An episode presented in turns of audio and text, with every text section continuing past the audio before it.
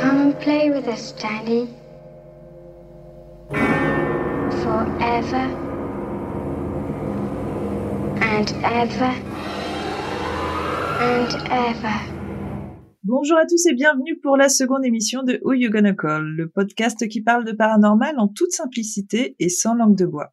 Je m'appelle Vanessa, je suis chasseuse de fantômes et aujourd'hui j'accueille de nouveau mes amis, également chasseuses de fantômes, Vonette et Laetitia. Coucou les filles Salut C'est si joyeux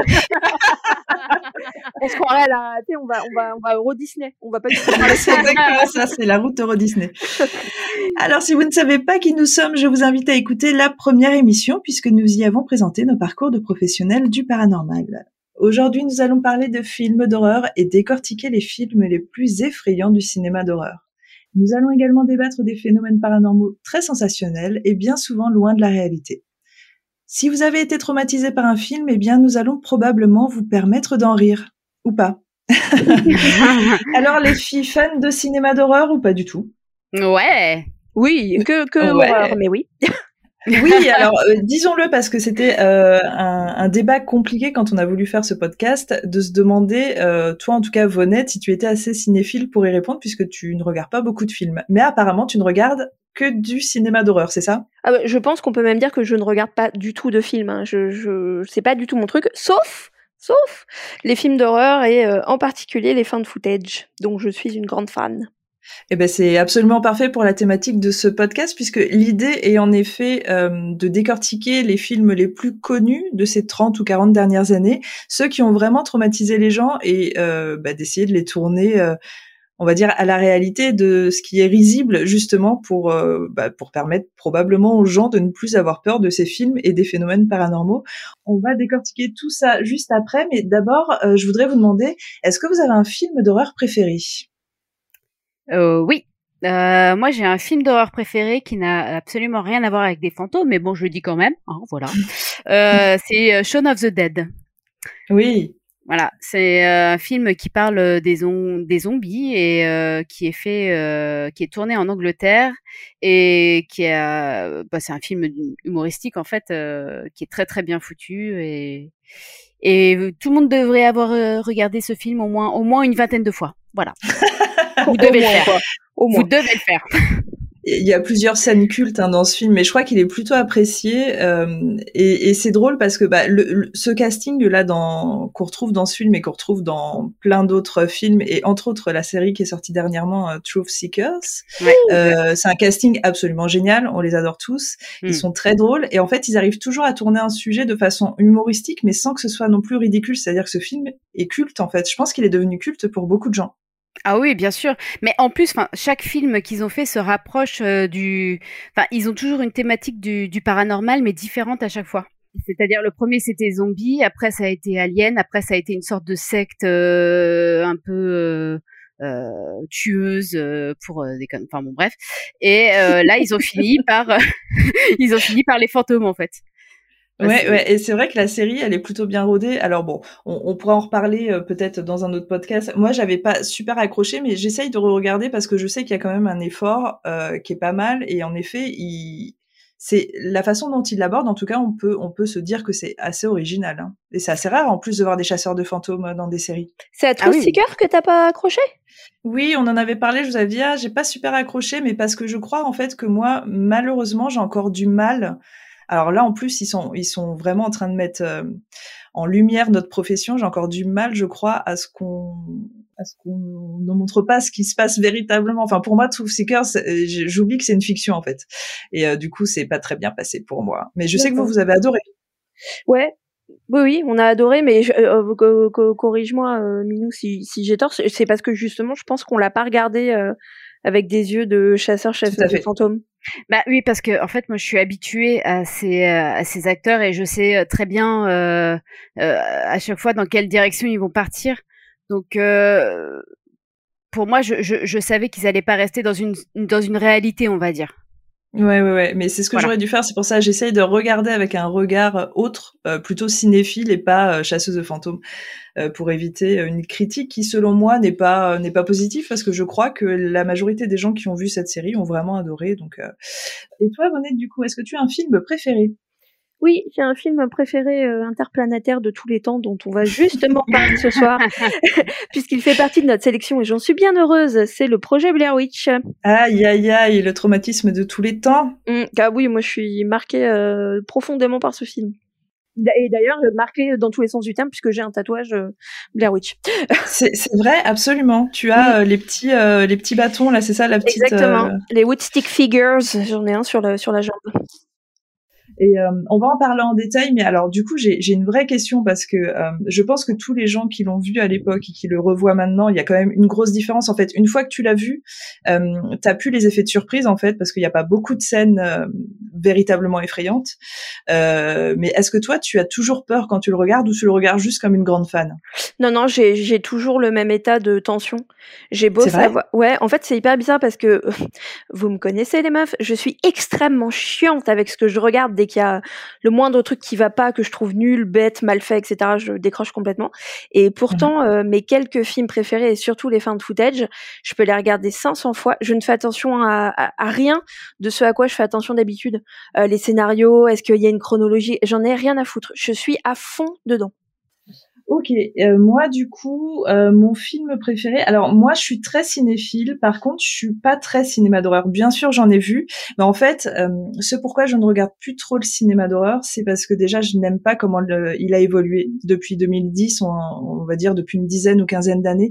Il est très sensationnel et beaucoup trop pour moi. Moi, je déteste les jumpscares vraiment. Et je trouve que dans les années 70-80, on se démerdait beaucoup mieux euh, avec les films d'horreur puisqu'on on suggérait beaucoup plus qu'on montrait et je, on savait jouer avec l'attention. Genre, euh, par exemple, j'adore le vieux Psycho Hitchcock, j'adore, euh, j'adore The Shining, j'adore les films comme ça.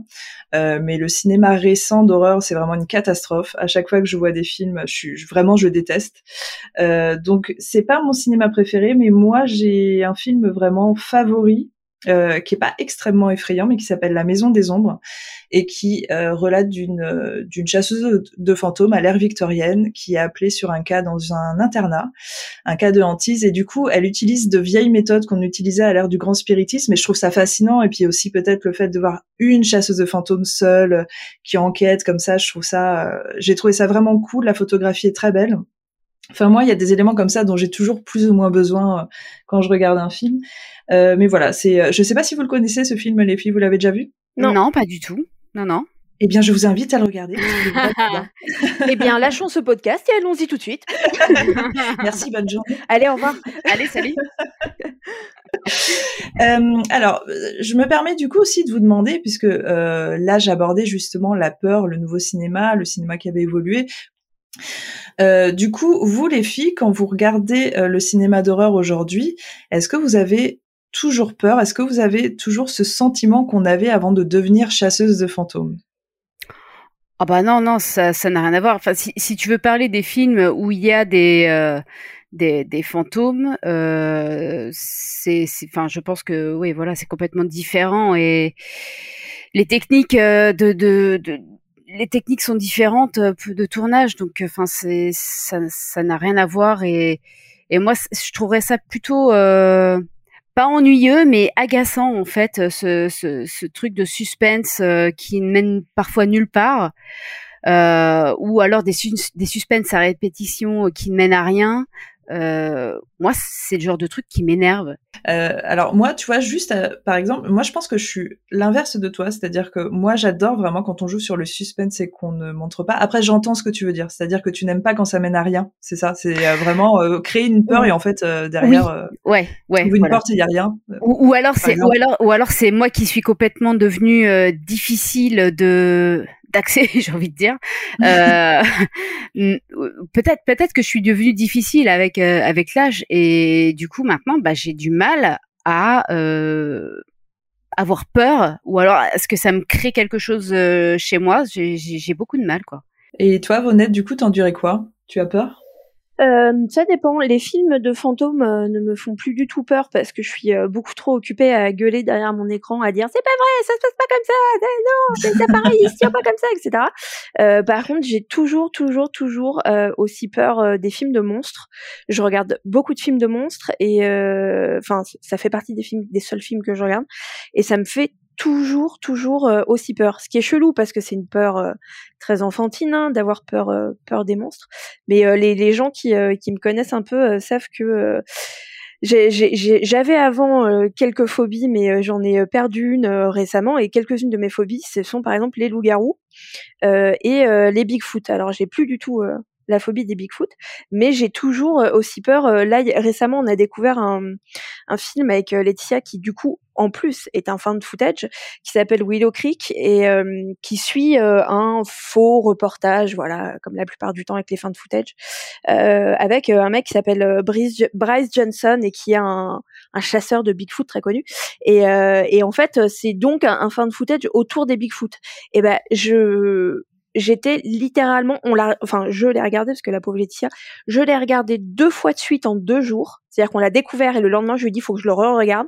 Et ben, les deux jours, j'étais, mais littéralement, physiquement cachée derrière Laetitia. Vraiment. Alors qu'il se passe rien. Hein. Tu vois aucun Bigfoot. Mais, hein. mais, mais c'est ça. Mais pour rien, en fait. Eh ben, tu vois, euh... Ah, c'est, c'est, c'est con. Mais l'exemple euh, que je voulais donner, euh, par exemple, bah, euh, de, de, de, ce suspense qui mène à pas grand-chose. Dans ce film, justement, euh, ils m'ont ils m'ont perdu parce que il y, y, avait trop de, ils essayaient de mettre un suspense alors que, enfin, tu, désolé pour ceux qui l'ont pas vu, mais tu vois juste une tente, tu vois juste une tente bouger avec des gens à l'intérieur. Mais c'est pas vrai, cette scène, elle est géniale. Non, non, mais 20 minutes. Pendant non, mais, 20 minutes, non, mais... t'as envie de pleurer tellement t'as peur. mais tu vois, en fait, c'est ce que je te dis. Tu vois, ça, ça ne provoque pas euh, la même chose euh, chez moi que chez euh, des gens qui vont regarder et qui vont après. Enfin, c'est, c'est, je sais pas. Bah toi, je pense que tu es moins sensible à ce, à ce genre de scène. Moi, je pense que je suis comme Vonette, je suis beaucoup plus sensible euh, à ce genre de cinéma, à ce genre de cinéma qui suggère, qui crée l'attention.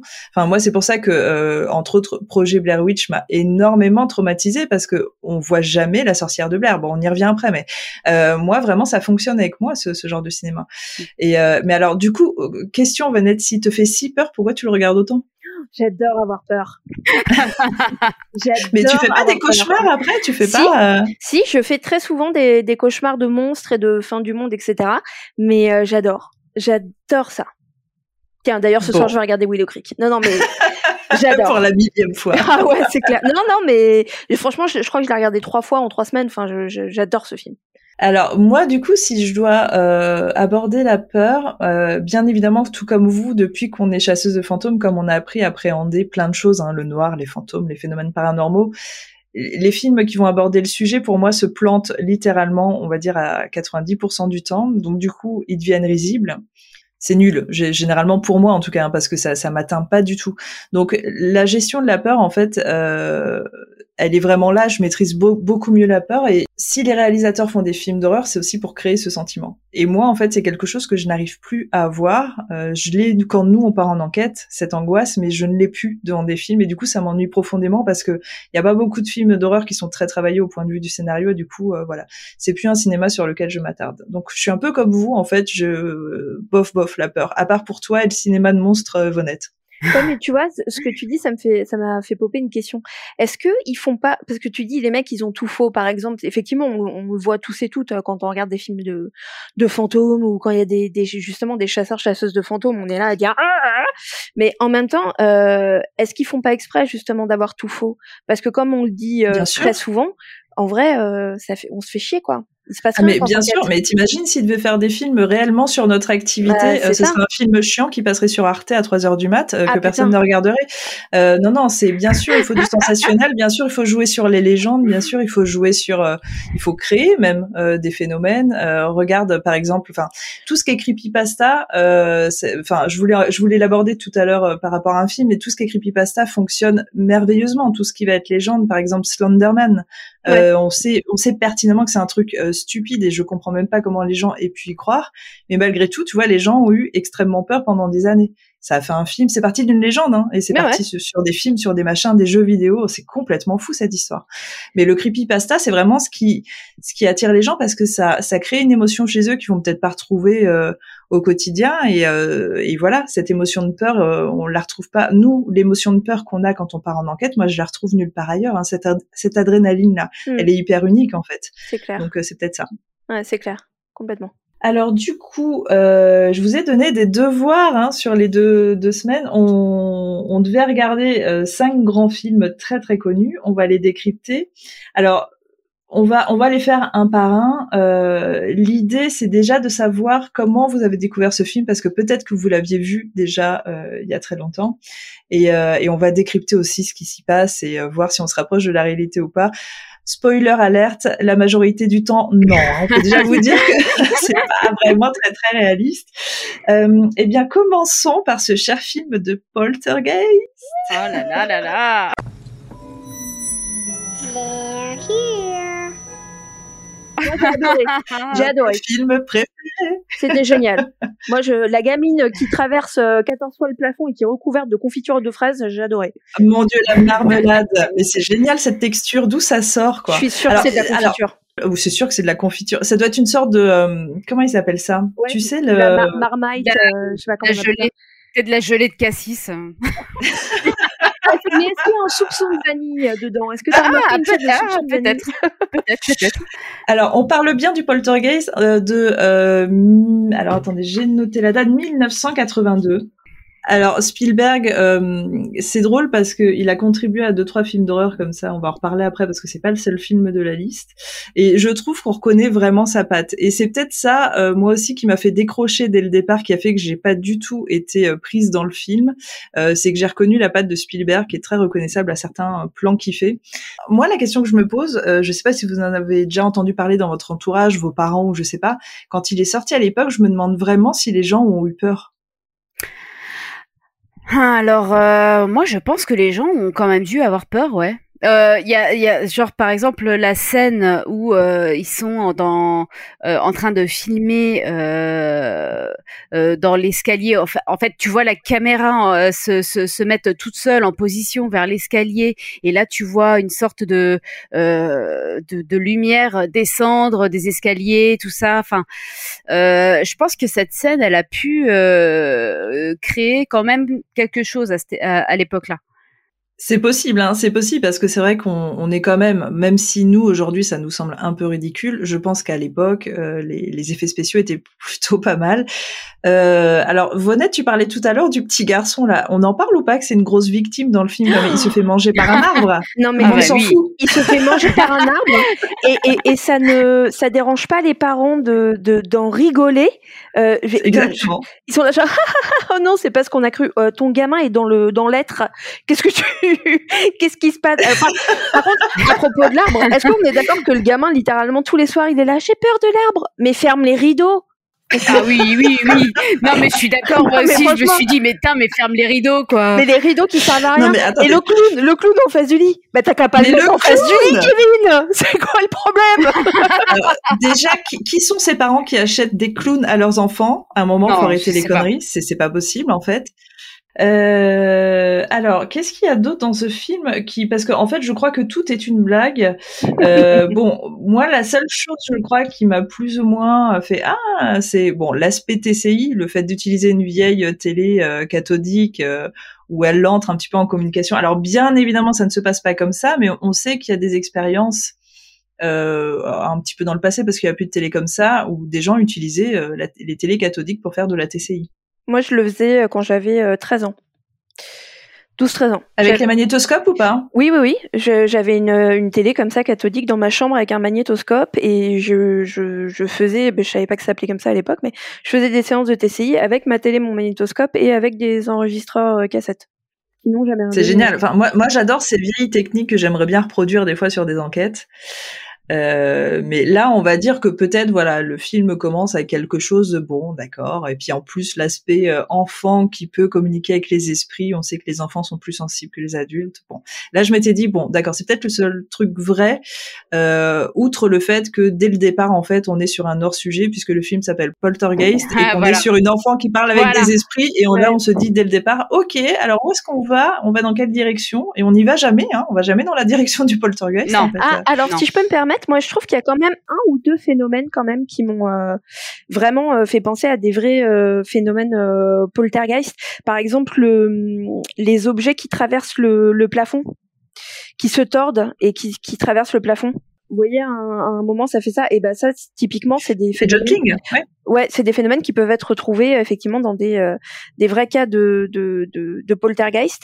Tout à fait. Il y avait quand même deux trois moments où on se disait bon d'accord ça ça peut arriver. Enfin moi je sais que j'ai carrément j'ai j'ai une feuille une page et demie là de notes où j'ai listé vraiment à chaque fois le phénomène ça c'est nul ça c'est bien donc on va pas le faire. Hein. Mais il y, y, avait deux trois phénomènes qui étaient euh, qui étaient plus ou moins intéressants.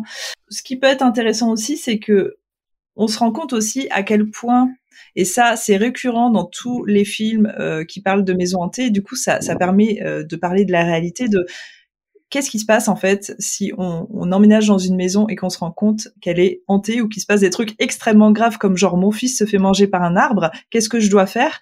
Et eh ben c'est hyper compliqué et là on, on se rend compte que euh, bah il y a cette euh, cette mère de famille parce que c'est je crois que ce sont toujours les mères de famille hein, qui qui essayent de faire quelque chose euh, qui va chercher cette euh, personne qui est parapsychologue qui est le docteur Lèche Qu'est-ce que vous en pensez déjà de tout ça, du, fait d'aborder, voilà, maison hantée, qu'est-ce qu'on fait? On va chercher qui? Est-ce que c'était bien de faire intervenir une parapsychologue? Bon, par exemple, si, ça se passait aujourd'hui, je pense que les gens ont, d'ailleurs, c'est, enfin voilà, c'est ce qui se passe.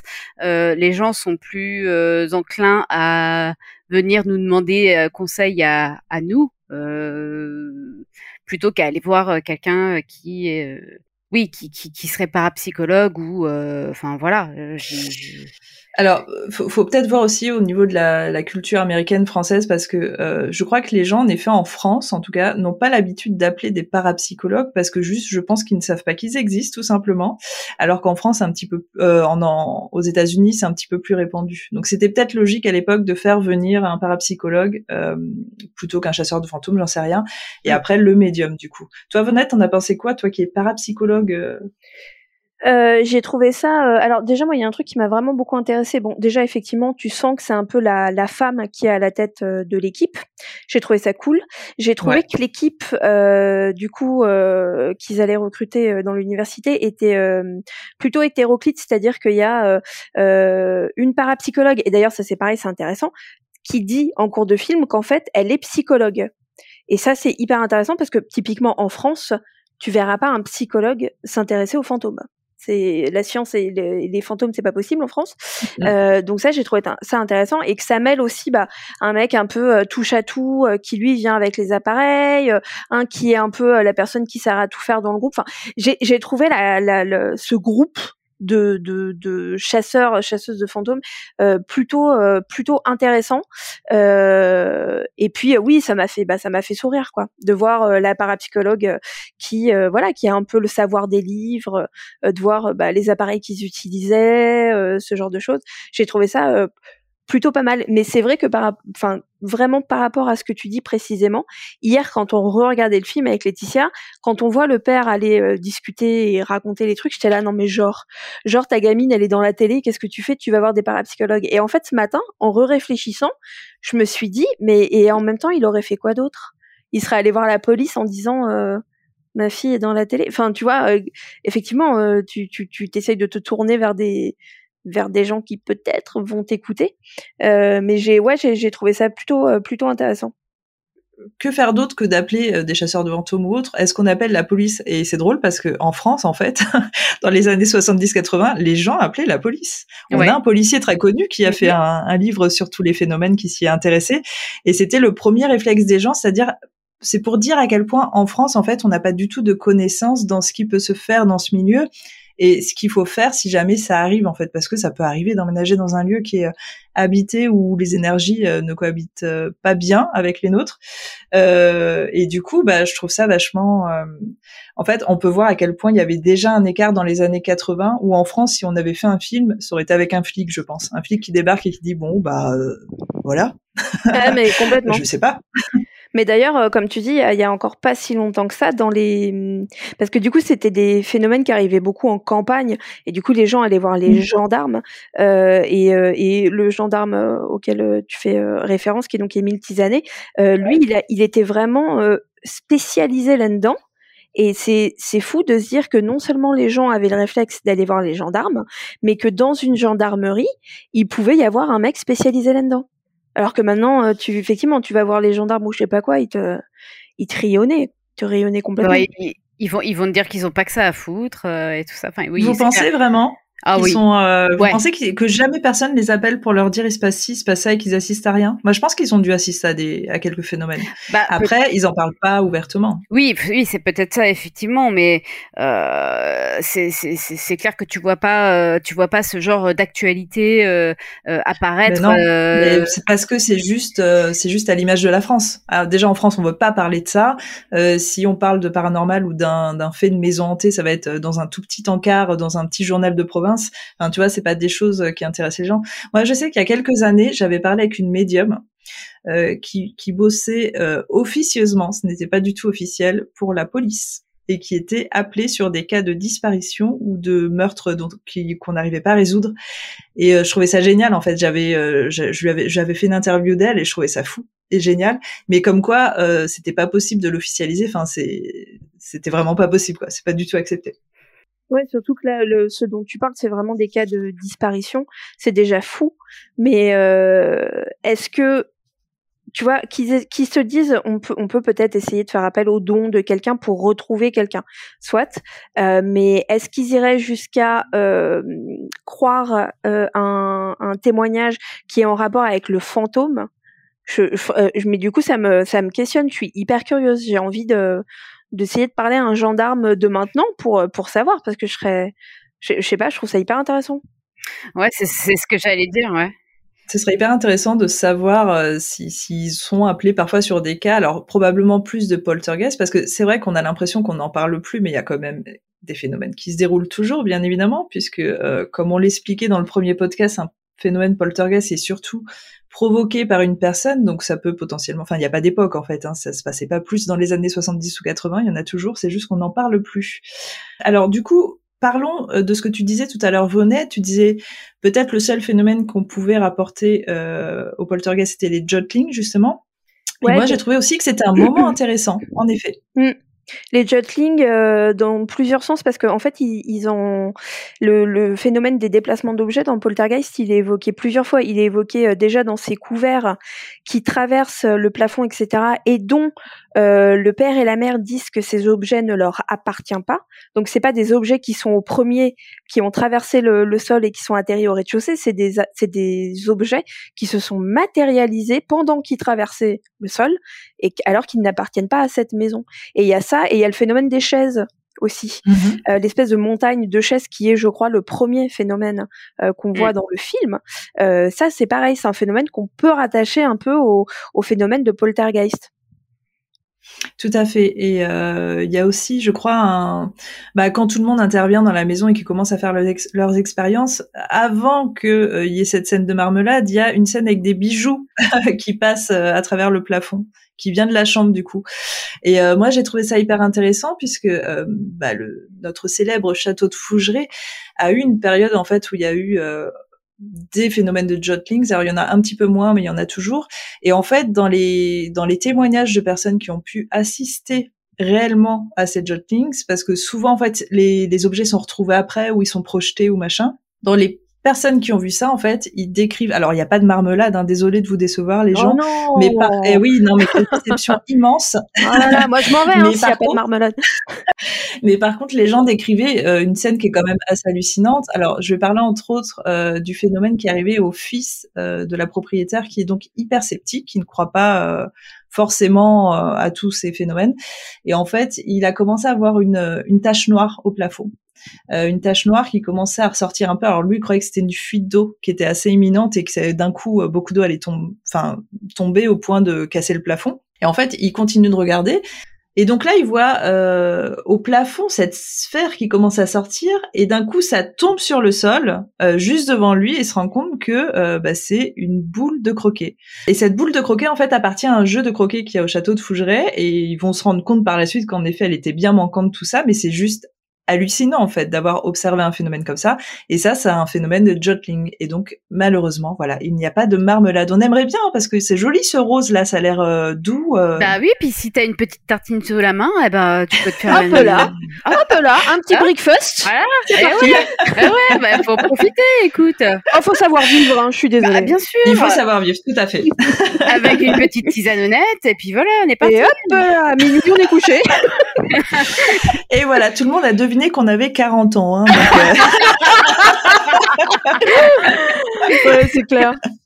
Alors, est-ce qu'on peut parler deux secondes, s'il vous plaît, de cette chère Tangina? Est-ce que moi, quand je l'ai vue entrer dans la pièce avec ses rébans, je me suis dit, c'est nous, hein, dans 30 ans, euh, quand on aura euh, plus de style parce qu'on on sera trop vieille, mais qu'on voudra quand même aller enquêter, mais qu'on devra mettre une touche de style avec des rébans. C'est nous, on est d'accord? Alors moi, j'ai déjà les rébans. Donc, euh... et tu manques une robe à fleurs. Voilà. que, que, je dois avoir, que je dois avoir quelque part dans un placard. Prochaine enquête, prochaine enquête. mais c'est vraiment nous dans, dans 30 ans. Hein. Mais elle, elle, est géniale cette Tangina, on l'aime beaucoup. Oh, oui. Moi, je m'identifie quand même beaucoup plus à la, à la psychologue. Oui. Tu sais, un peu la vieille pince sans rire qui croit tout savoir et qui regarde les gens de haut, tu sais. Genre, et qui finalement euh, se retrouve complètement ça. idiote quand il y a la première apparition. C'est exactement ce qui nous arrive au quotidien. Voilà. Mais dans elle est cool, ouais. Eh, je trouve juste que ce personnage, il est absolument exceptionnel. Il est très peu réaliste parce qu'il y a aucun médium qui ressemble à ça. Euh, mais juste, il est, euh, bah, c'est Spielberg, quoi. Là, c'est vraiment la touche Spielberg. Et euh, quand je l'ai vu, je crois que j'ai rigolé du début à la fin. Ne serait-ce que, en fait, tout son personnage est génial. Et vraiment, je n'osais visualiser avec nos ray là en disant putain, on sera tellement stylé dans 30 ans quand on sera en train de faire de la chasse aux fantômes. C'est ça, quoi. Bah, on est déjà un peu stylé, je crois. Hein, on est beaucoup trop stylé, beaucoup trop. bon, alors petite conclusion. Euh, à part dire que ce, ce pauvre enfant, euh, ce, ce, fils, a été complètement traumatisé et vraiment victimisé dans ce film, euh, on est d'accord que c'est vraiment euh, bullshit de, du, du, début à la fin, a priori. Bah, moi, en tout cas, en enquête, j'ai jamais vu de tête de squelette sortir d'un placard, mais bon. Euh, moi, moi, si, si je vois un arbre ou alors un clown, non, c'est ça, c'est ma pire phobie, quoi. Un clown qui commence à bouger ou alors qui est assis sur une chaise puis d'un coup il est plus sur la chaise mais moi je me pars je crame la baraque alors que le clown il est tombé genre il y avait du vent la meuf j'en ai rien à foutre je vais, cramer tout le voisinage et puis n'ayez pas peur les gens il n'y a pas de placard qui donne accès à des quatrièmes dimensions où vos enfants vont se faire aspirer a priori tout ça ne va pas se passer euh, vous pouvez être tranquille la seule chose ça pourrait être des phénomènes de Jotlings. Et une fois de plus, c'est extrêmement rare. Il y a eu quelques études, mais ne vous inquiétez pas. Je pense que Spielberg était vraiment euh, dans une fiction à 100% et qu'on on n'a pas trop à s'inquiéter. Hein. A priori, ça va pas arriver chez nous. On est d'accord. Oui. Euh, normalement, ça devrait aller. Ne faites pas construire vos maisons sur des cimetières. Alors, deuxième film, les filles, on va parler du projet Blair Witch. Josh, is that you down there?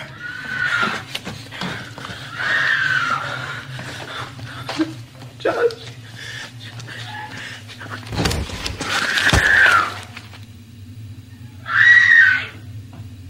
alors, première chose, je veux savoir comment vous avez découvert ce film, quand, dans quelles conditions, est-ce qu'il vous a fait peur? Parce que moi, j'ai une histoire incroyable à vous raconter. Allez-y, racontez-moi.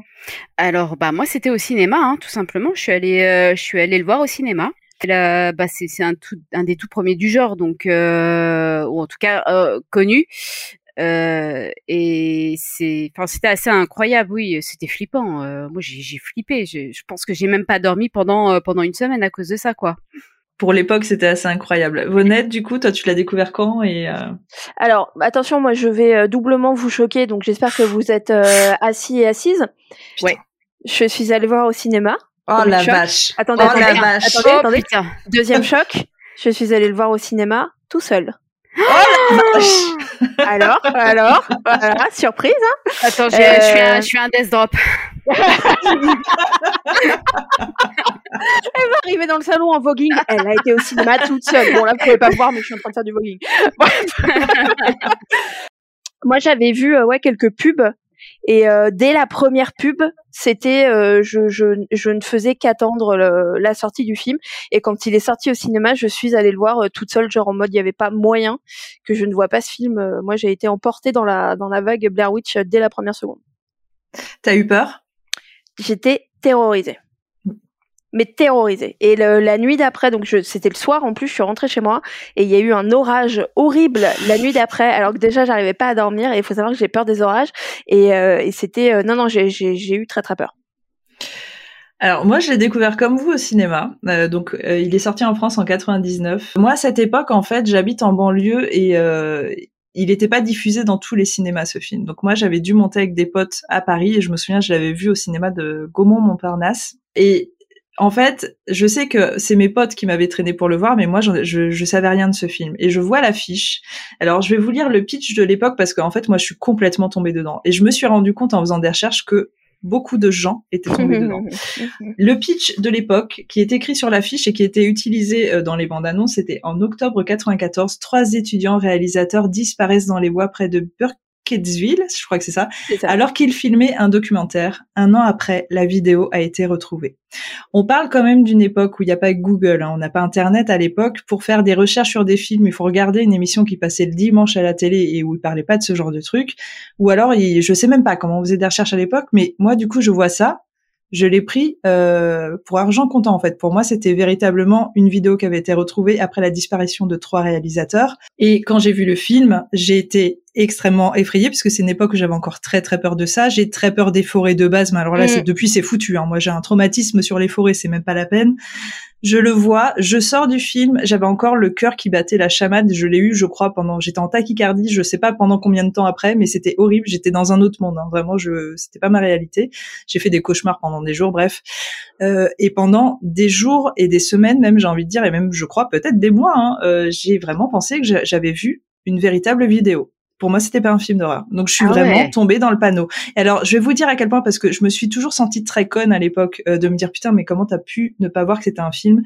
Euh, Quand j'ai fait mes recherches, je me suis rendu compte qu'en fait, ce film, euh, cet effet caméra à l'épaule et tout le peu de moyens, on va y revenir, qui ont été mis en place sur ce tournage, ont apporté un aspect tellement réaliste que après le tournage, en fait, les gens appelaient la famille des acteurs pour dire on est désolé, on a vu ce qui s'était passé pour votre pour votre enfant, il a disparu.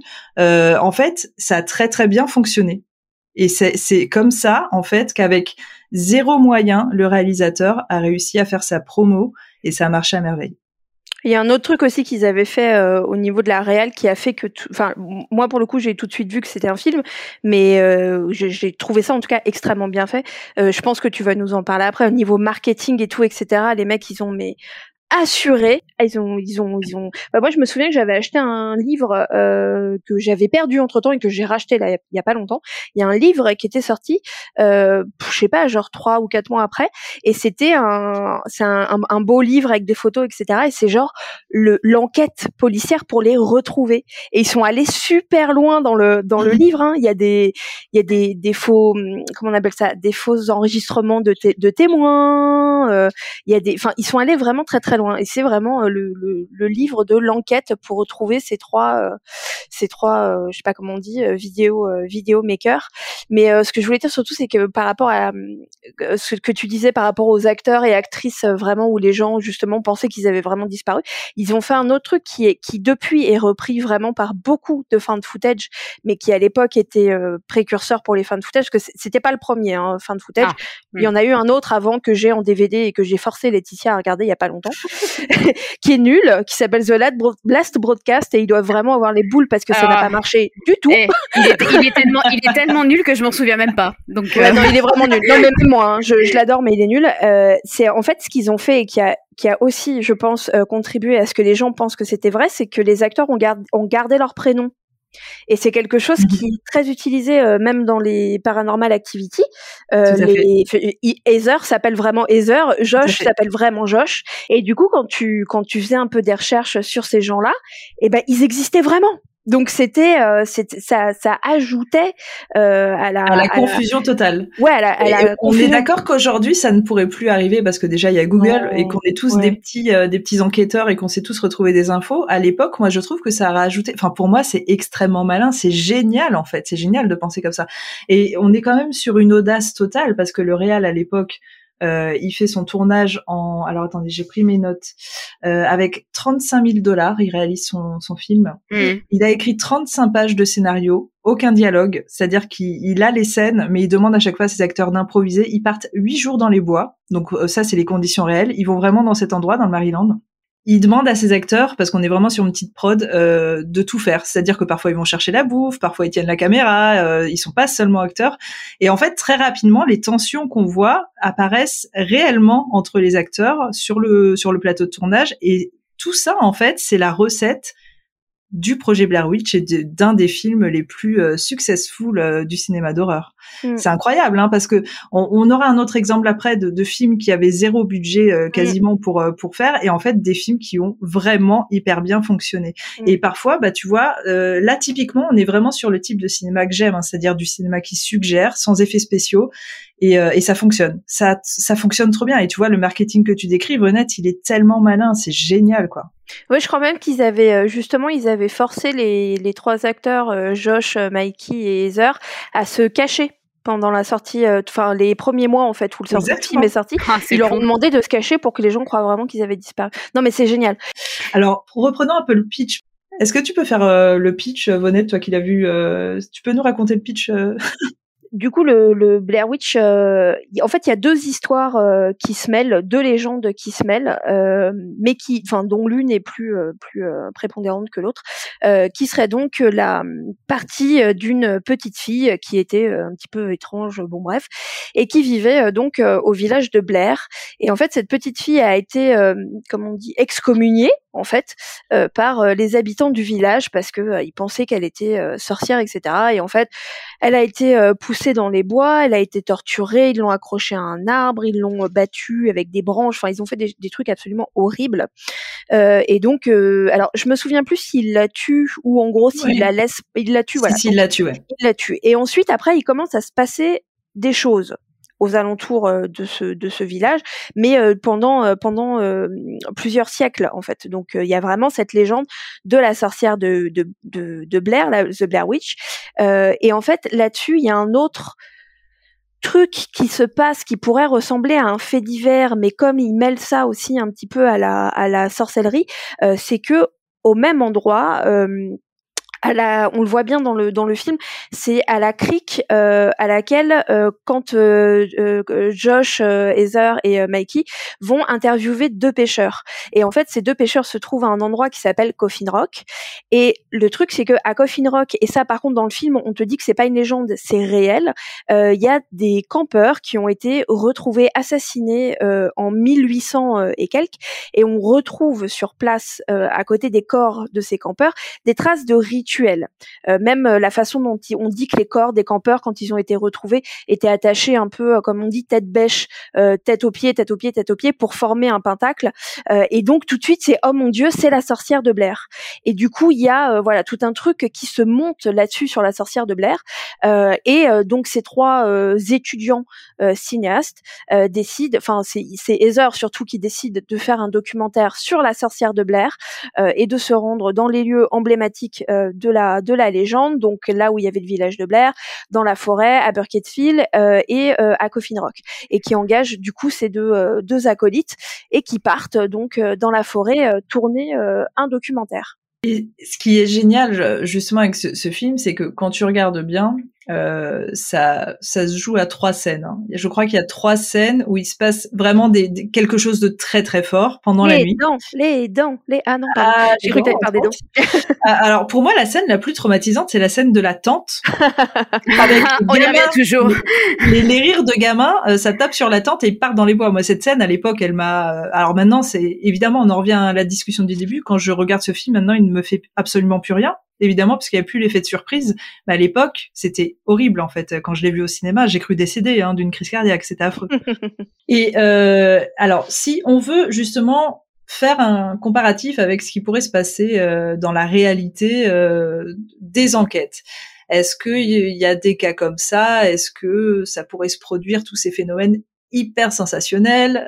Vous en pensez quoi? Parce que outre le film qu'on adore, quelle, quelle est la réalité des phénomènes dans tout ça? Euh, une hantise réelle qui pourrait y avoir. Euh... Bah, là, du coup, c'est un peu confus justement dans l'histoire. Mm. Euh, ah tu comprends pas si elle est morte, si c'est son fantôme, parce que quand les gens la décrivent, ils disent quand même que c'est une personne qui est toute poilue, machin. Ça ressemble même pas à un humain. Mm. On dirait que c'est il y a une bonne transformation de, de monstre. Euh, il y a aussi, je crois, quelqu'un qui l'a décrit comme si elle glissait, donc ça fait aussi un petit peu fantomatique. Enfin, c'est un petit peu étrange en fait. Euh, donc déjà, c'est difficile à définir. Mais est-ce que vous, vous pensez euh, à un cas euh, qui pourrait euh, appeler une histoire avec des sorcières où il y a des, des ou des phénomènes extrêmement violents parce que pour moi les phénomènes de Blair Witch sont trop violents par exemple. Je trouve qu'ils sont trop sensationnels Il y a, y, a, y a un phénomène euh, qui est, euh, qui est justement euh, détaillé dans le film et qui, se retrouve, qui a été retrouvé dans une série de meurtres. et ça, c'est Laetitia qui va nous trouver le nom du serial killer car je l'ai oublié. parce que à un moment aussi dans Blair Witch, il parle aussi des meurtres de Rustin Parr et qui aurait été une sorte d'ermite. alors, je me souviens plus de la période exactement, mais c'est plus proche de la période à laquelle Heather, machin et bidule vont dans la forêt. Ça s'est mmh. passé quelques années avant. Euh, ça aurait été un ermite dans la forêt qui aurait tué un ou une enfant, je me souviens plus, euh, et qui dit qu'il l'aurait fait parce que la sorcière de Blair euh, lui a dit. Et je me souviens très bien que lorsque ma femme regarde des euh, trucs de serial killer, il y a, je crois que c'est Berkowitz, tu vas nous dire si c'est ça. le fils de Sam.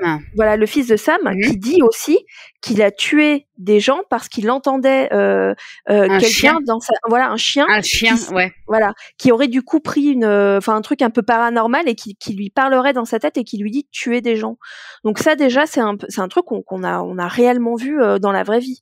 Après en termes de fantômes fantômes finalement dans Blair Witch comme on le dit tout est un petit peu euh, les frontières sont un peu biaisées en fait. Parce qu'on est plus sur de la sorcellerie que du fantôme, mais il y a quand même cette notion, bah justement, Vanessa, tu parlais des, gamins là qui viennent euh, appuyer sur la tente là parce qu'on entend que c'est des rires de gamins. Donc là, on se dit quoi? On se dit ok, c'est les fantômes des gamins qui sont revenus, les gamins qui ont été assassinés, qui sont revenus. Enfin, c'est en fait c'est hyper bizarre parce que tu ne sais pas euh, si tu as affaire à un fantôme à des fantômes ou si tu as affaire à euh, un tueur en fait, un tueur ou une tueuse qui met les enfants euh, comme Rustin euh, un dans un coin pendant qu'il tue l'autre de la pièce pendant qu'il tue l'autre et qui après va chercher l'autre, etc. Et du coup, la frontière entre euh, sorcellerie, tueur et fantôme, elle est hyper brouillée en fait, je trouve dans Blair Witch. Ce qui rajoute justement à l'intrigue. Exactement. Alors, il faut savoir que encore aujourd'hui, il y a des gens qui débattent sur la fin. Et je suis tombée du coup sur des forums qui étaient hyper intéressants parce que en fait, il y a plein de gens qui éloignent évidemment la piste de la sorcière ou du paranormal, mais qui sont sur une piste normale. Et en fait, euh, il y a des gens qui, qui émettent l'hypothèse qu'en fait, c'était euh, Josh et Mike qui ont tué Ever, que c'est Ever à la fin, la dernière qui tombe, et que euh, c'était ils étaient tellement saoulés pendant le tournage euh, par sa présence, par sa personne, en fait, qu'ils lui tendent un piège et qu'en fait, que quand Josh prétend, euh, bah, tu comprends dans le film qu'il a été enlevé par la sorcière de Blair, en fait, il serait il se serait caché tout simplement que c'était un piège pour attirer Ever dans la maison et la buter. et j'ai trouvé ça hyper intéressant toutes les théories qu'il y avait parce qu'en fait bah t'as tout et n'importe quoi et que ça a vraiment créé une passion, tu sais, chez le spectateur.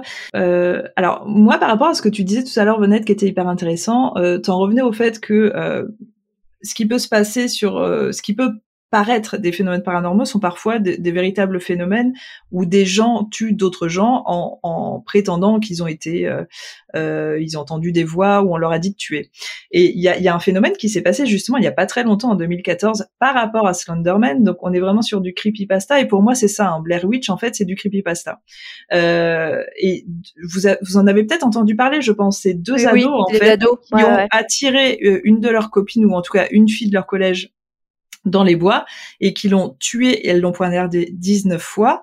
Et quand elles ont été arrêtées par la police, elles ont dit qu'elles avaient entendu Slenderman leur dire de mm. la tuer. Mm. Et c'est vraiment ce qu'elles ont utilisé euh, au procès, ce qui est complètement absurde, mais qui rappelle un petit peu bah, de nombreuses histoires, hein, comme euh, bah, Amityville, on va y, on va y revenir, mais euh, il y a beaucoup, beaucoup d'histoires où des gens ont tué des gens en disant que c'était le démon, que c'était un monstre, que c'était machin. Et c'est intéressant en fait de se dire que là, évidemment, euh, je pense que le réal a voulu faire du cinéma d'horreur. Donc pour lui, c'est la sorcière de Blair, mais qu'en vérité, quand tu réfléchis un petit peu, ouais, en fait, c'est juste simplement des humains, quoi.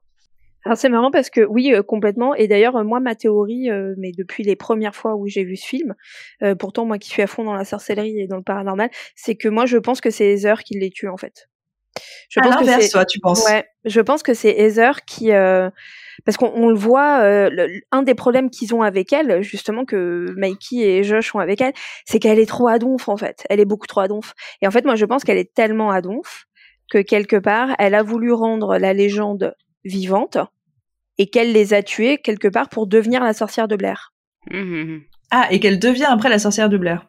C'est ça? En, tout cas, pour devenir la sorcière de Blair. Après, pour son documentaire, c'est ça? Ouais, ouais, ouais. Exactement.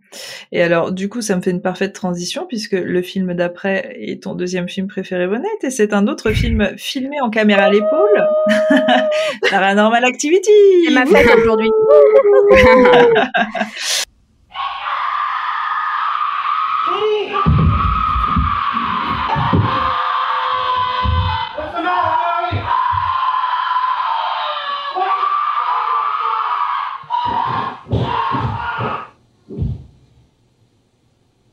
C'est pas mon c'est pas mon préféré de la série, hein, le 1. Alors moi c'est mon préféré. Moi je déteste ah les autres. Ah ouais. T'as détesté le 3 avec Toby Mon Dieu. Oui, oui, mais parce que en fait, ça revient à ce que je disais au début, ça devient trop sensationnel par la suite. Pour moi, en fait, dans, dans ils ont parfaitement réussi à jauger la peur et le suspense dans le premier, euh, et pas dans les autres. Et c'est parti trop après, en un petit peu comme les Conjuring en fait, qui qui ont pas su s'arrêter. C'est parti, genre, faut absolument qu'on sorte un, Paranormal Activity et c'était vraiment pourri quoi. Donc le premier par contre euh, est sorti en 2009. Alors toujours cette question, comment vous l'avez découvert et qu'est-ce que vous avez ressenti? Euh, bah aussi au cinéma. Hein. Moi, j'allais beaucoup au cinéma euh. et c'est vrai que euh, les paranormal activity, quand t'es plongé dans le noir et que que tu t'y attends pas. Non, là, là vraiment, tu sursautes quoi. Du coup, euh, du coup, Laetitia, toi, t'as as plutôt eu peur quand tu l'as vu. Oui, j'étais, j'étais impressionnée, on va dire. Ok, pas vraiment de la peur, impressionnée. Pas, vraiment de la peur, mais impressionnée, oui. Et alors, du coup, Vonette, toi, quand tu l'as découvert, c'était euh, aussi en 2009 à sa sortie? Euh, Je l'ai découvert à sa sortie, mais pour le coup, j'allais déjà plus euh, dans les lieux publics, donc euh, je l'ai, je l'ai, je, peux dire que je l'ai téléchargé ou c'est illégalement de façon de façon un petit peu sous le manteau voilà. Et euh, et ouais donc je l'ai téléchargé je l'ai regardé chez moi. Alors comparé à Blair Witch euh, j'étais mort de rire du début à la fin. C'est-à-dire qu'il m'a pas fait ah si. Oh, c'est drôle. Oh le coup le, non, le moment où elle se fait tirer par le lit mais moi j'étais mort de rire. La meuf elle se prend une gamelle sur le sol tu te dis elle s'est cassée la mâchoire, c'est obligé. Euh, ah non non, moi j'ai adoré, j'ai adoré, euh, mais par contre ouais ça m'a ça m'a non pour le coup il m'a fait beaucoup rire. Mais ça reste euh, un de mes films préférés. Enfin c'est une de mes séries préférées. il est dans mes cinq films préférés quoi. Alors moi je l'ai découvert aussi en 2009 et tout comme toi honnête, je l'ai pas pour une fois je n'ai pas vu ce film au cinéma. Tu l'as demandé à Monsieur Torrent toi aussi Exactement. D'accord. je vois qu'on a les mêmes dealers.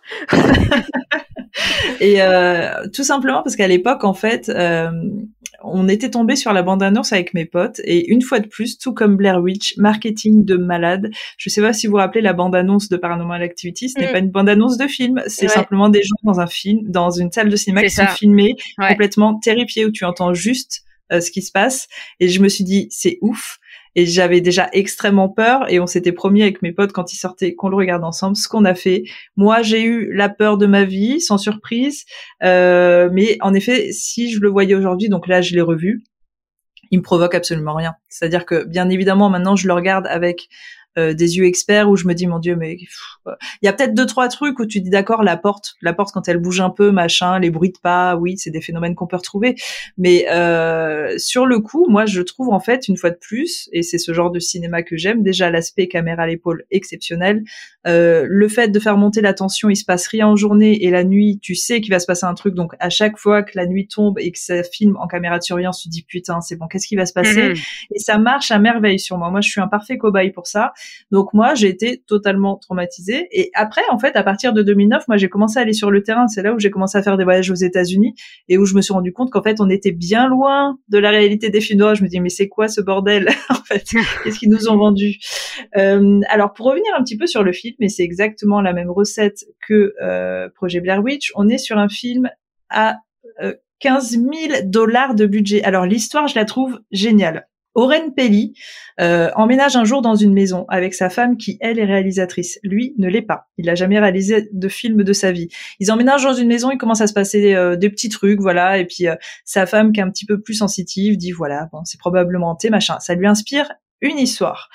Le mec, il a très peu de fric, il n'est pas réalisateur, il a vu un film d'horreur dans sa vie, c'est L'Exorciste, et ça l'a traumatisé. Il n'a aucune connaissance du paranormal. Il a l'audace de vouloir réaliser ce film. Il, fait un petit casting. Euh, il tourne le film chez lui pendant une semaine. Et voilà la recette de Paranormal Activity avec zéro moyen.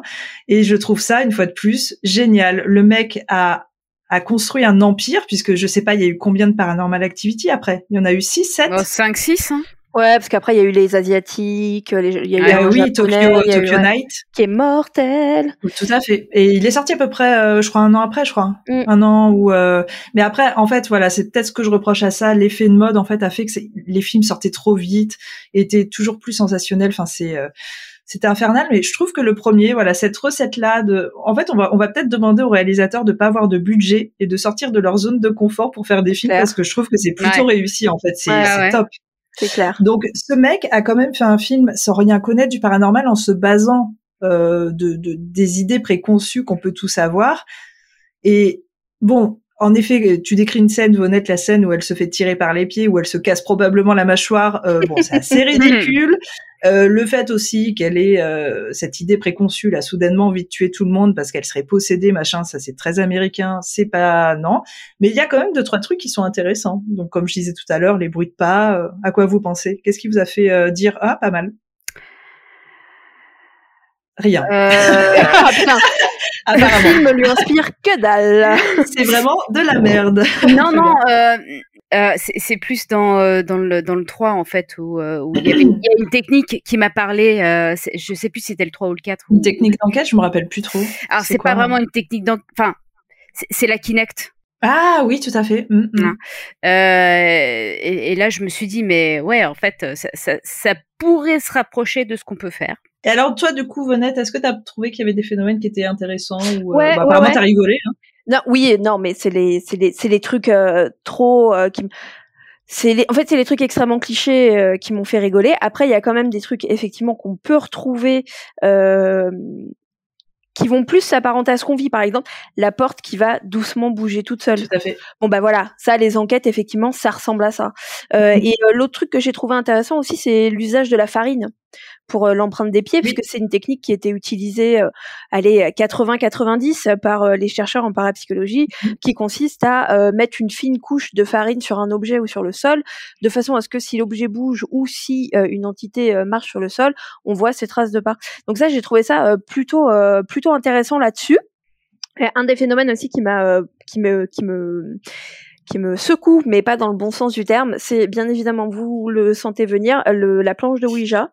哈 哈 Putain, qu'est-ce que ça peut m'énerver. Donc euh, en fait, euh, c'est Mika le mec du parce que c'est pareil dans Paranormal Activity, ils ont aussi gardé leur nom, euh, donc leur prénom. Donc Mika, c'est le mec du couple qui un jour décide qui est une véritable ordure, hein, qui est une ordure. dire.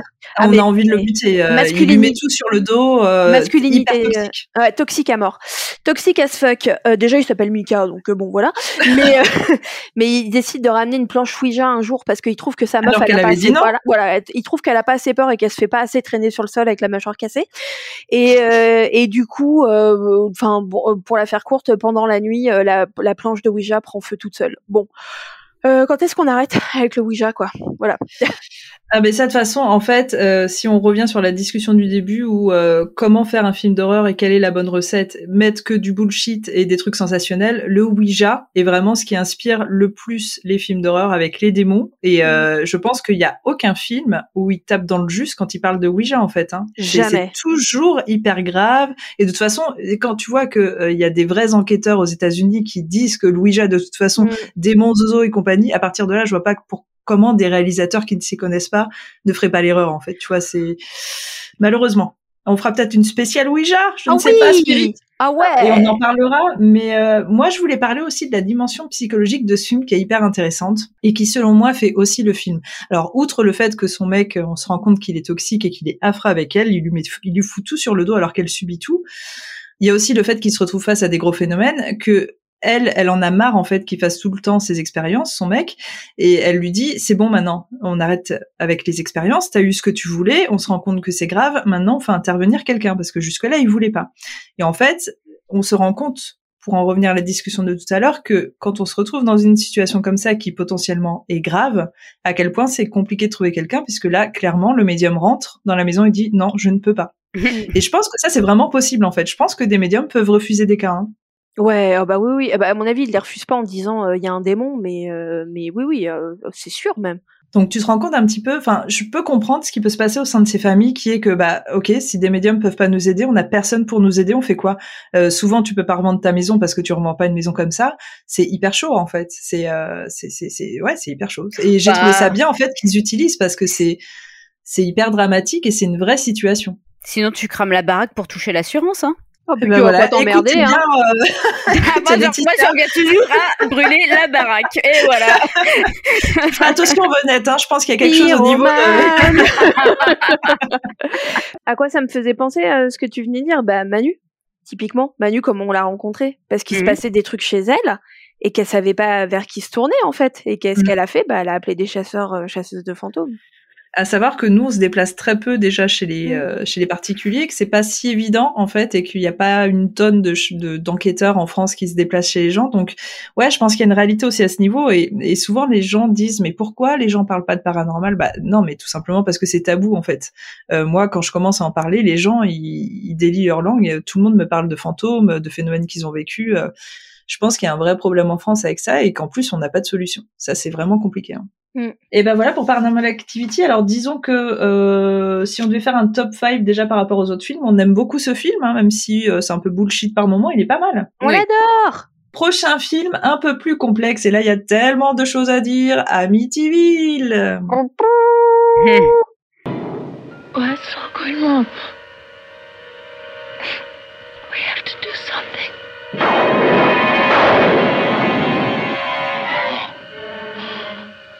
Alors, euh, on va être honnête avec vous sur un point parce que euh, j'allais dire, première question, comment l'avez-vous découvert? On a eu un gros problème, c'est qu'on n'a pas réussi à le retrouver, donc aucune de nous ne l'a vu, mais en fait, il n'y a pas trop de problème avec Amityville puisqu'on connaît tous l'histoire, où on a lu le livre, où on a vu euh, un dit reboot.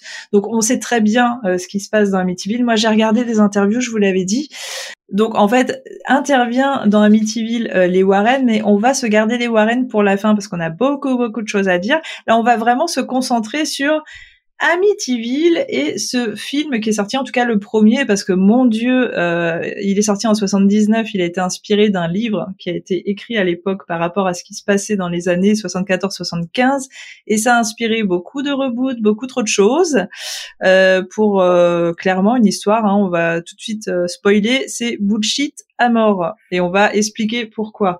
Alors déjà, si vous avez un souvenir de ce film, les filles, Qu'est-ce que vous avez pu en penser à l'époque, euh, avant d'être chasseuse fantôme Est-ce que c'est une histoire qui vous a impressionné Est-ce que c'est l'une des histoires les plus connues hein, On est d'accord, Amityville? Mmh, C'est clair. oui, oui, oui, oui.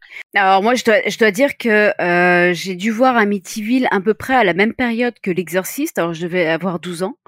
Euh, et j'ai été beaucoup plus impressionnée par l'exorciste que par Amityville. Euh, c'est ce dont je me souviens. De mes souvenirs, j'ai pas eu, euh, j'ai pas eu peur, en fait, tout simplement. Euh, moi, j'ai eu peur. Voilà, je je sais plus quel âge j'avais quand je l'ai regardé, mais ça fait partie des films qui m'ont fait peur.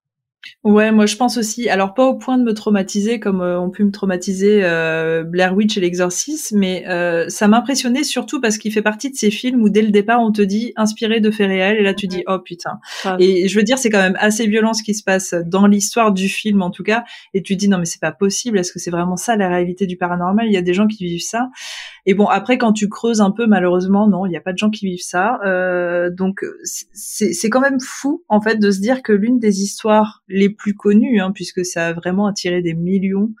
Euh, le livre déjà, puis après le film, euh, est une histoire quasiment inventée de A à Z. Alors, si on reprend l'histoire à la base, au tout tout début, parce que euh, L'histoire dont on parle parle de la famille Lutz, hein, qui est venue emménager et qui a assisté au phénomène dans leur maison. Mais avant ça, il y avait eu ce meurtre absolument horrible euh, qui a dû te fasciner, Laetitia, je pense. où tu dois avoir un millier de théories. Je crois d'ailleurs que j'ai une question pour toi après. Mhm. euh, où, où, en effet, Ronald de Feo, l'un des l'un des enfants d'une famille euh, de, de six enfants, je crois, ou sept, euh, tue tout le monde hein, un soir. Et euh, ah non, euh, une fratrie de cinq enfants, donc il tue ses parents, ses quatre frères et sœurs dans la même nuit. Et ce qui est impressionnant en fait, alors c'est ça la question que je voulais te poser, c'est que on se demande toujours euh, depuis comment c'est possible, parce que lui a longtemps clamé son innocence. Euh, il a ensuite dit qu'il avait été, euh, il avait entendu des voix, qu'il avait été possédé. toutes les personnes qui ont été tuées ont été retrouvées dans leur lit, sur le ventre, et en fait, apparemment, il n'y aurait pas eu de signe de déplacement de corps après avoir été tués. Donc, ils ont vraiment été tués dans leur lit. Mhm. Mais bon, voilà. En fait, il y, a un gros souci déjà de compréhension de ce meurtre qui est tragique, qui se passe dans cette maison. Euh, ce jeune homme là, qui, on sait pas trop ce qu'il essaye de raconter. Il est innocent, il est pas innocent, il est possédé, on sait pas trop. Et en fait, du coup, euh, un an après, dans cette maison, emménage la famille Lutz. Et là, ils disent vivre des choses ça va aller crescendo, donc euh, on a tout type de phénomène. Hein. En tout cas, dans ce que eux disent vivre, euh, il y a la petite fille qui parle avec avec une entité, apparemment un petit garçon, mais quand elle le décrit, il ressemble à un cochon. Hmm. Il y a le père qui est plutôt plutôt qui entend des voix. Enfin voilà, il y a plein de choses qui se passent. Euh, oui, par rapport au, au, au cochon, justement. Euh, il s'agissait en réalité du chat de la voisine. Ah oui, c'est vrai? Il y a eu exactement une, une, une réalité par rapport à ça. Euh, la petite fille euh, pensait euh, apercevoir un cochon à sa fenêtre. Alors sa fenêtre était, je crois, il me semble en hauteur, et elle disait toujours voir un cochon avec des yeux rouges, et tout ça. Et en fait, ils se sont aperçus que c'était le chat de la voisine. Il y a un truc que j'avais lu qui était assez intéressant, euh, c'est que euh, quand ils commencent a priori à vivre des phénomènes, ça va très crescendo. Euh, a priori, ils étaient très partants, c'est-à-dire que quand ils ont acheté la maison, ils savaient exactement ce qui s'était passé. Euh, et ils sont venus euh, presque de bon cœur et très rapidement, ils ont commencé à parler des phénomènes, ils ont commencé euh, le père a commencé à rencontrer l'avocat de, de Ronald DeFeo, donc le, le, jeune homme qui avait tué la famille. Euh, c'est assez étrange cette histoire parce qu'en fait, il l'a rencontré dans une chambre d'hôtel euh, et j'ai vu l'interview du coup de cet avocat qui racontait ouais, il m'a appelé pour qu'on se rencontre, pour qu'on parle, machin. Euh, il me disait qu'il avait des projets, euh, qu'il voulait que je l'assiste parce qu'il avait des projets pour écrire un livre par rapport à sa maison, machin. Et du coup, en fait, le père de famille, Lutz, posé beaucoup de questions sur ce qui s'était passé euh, le soir du meurtre et en fait euh, l'avocat euh, qui avait un peu trop bu ce soir-là a montré carrément des photos. Certains faits que raconte Klutz dans le film a priori des phénomènes paranormaux qui se passaient dans la maison sont inspirés des photos qui ont été montrées par l'avocat.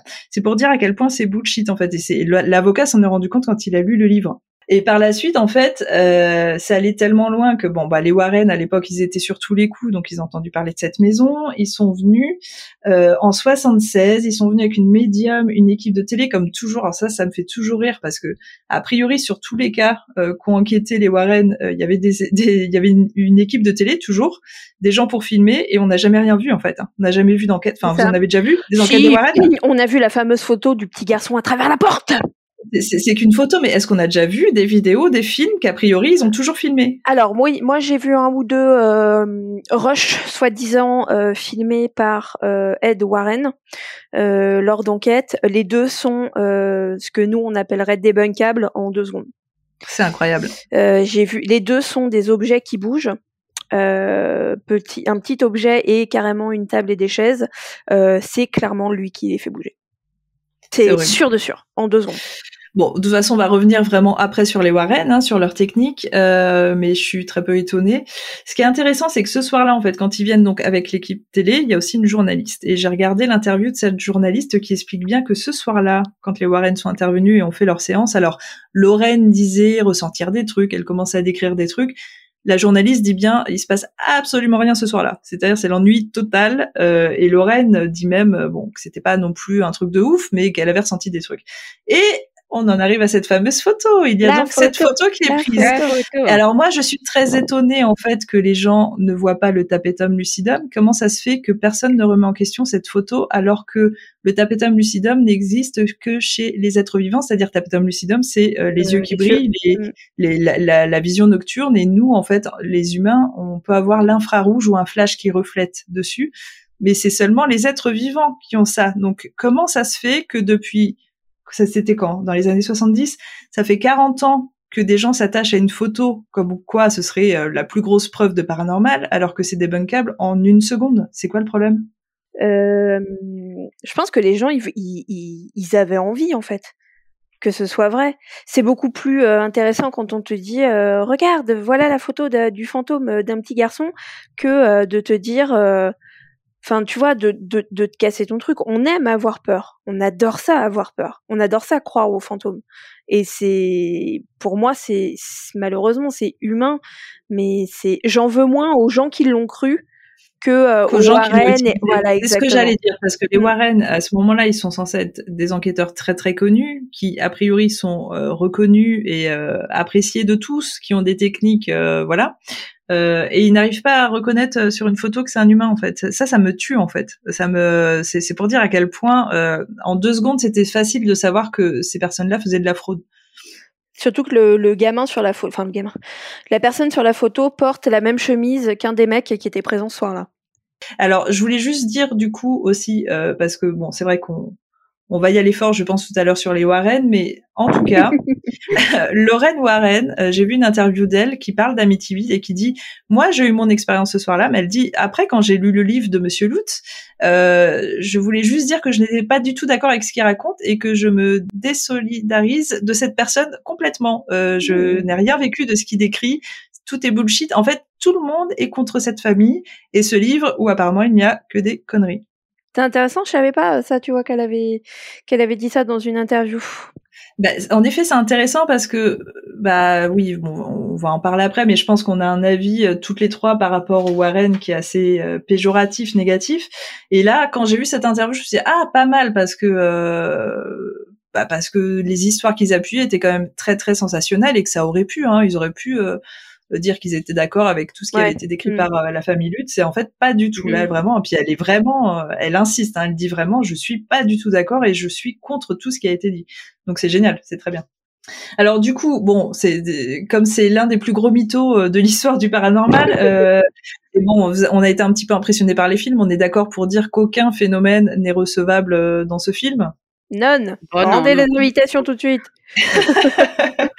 D'ailleurs, on te remercie, hein, Vanessa, merci beaucoup de nous avoir euh, remis le sujet. T'as un autre film de merde que j'étais, non mais j'étais absolument obligée d'en parler. On est d'accord parce que euh, d'ailleurs cette maison existe toujours. Hein, elle est toujours euh, à une heure de New York Ocean Drive. Les nouveaux propriétaires sont toujours aussi emmerdés parce que les, les gens sont très curieux. Hein, ils veulent toujours approcher cette maison. il faudrait vraiment leur dire à tous ces gens-là de toute façon que tout ça c'était fake et qu'il faut arrêter de s'accrocher à cette maison, laisser les gens tranquilles parce que c'est ça le problème, c'est qu'Amityville, c'est la maison la plus hantée, euh, la plus connue au monde, alors que ça, ça part de rien. C'est juste une histoire hyper dramatique où des enfants et une famille ont été tués, voilà. Mais les gens, les gens aiment les légendes, hein, ça c'est. Euh... Ah mais ça, oui, oui, c'est ce qu'on dit. De toute façon, ils adorent. Hein. Euh, ils aiment, hein, c'est. Mm, c'est clair. Et les filles, il nous reste un dernier film dont on va parler, un film plus récent puisque sa sortie était en 2013 et c'est le film Conjuring.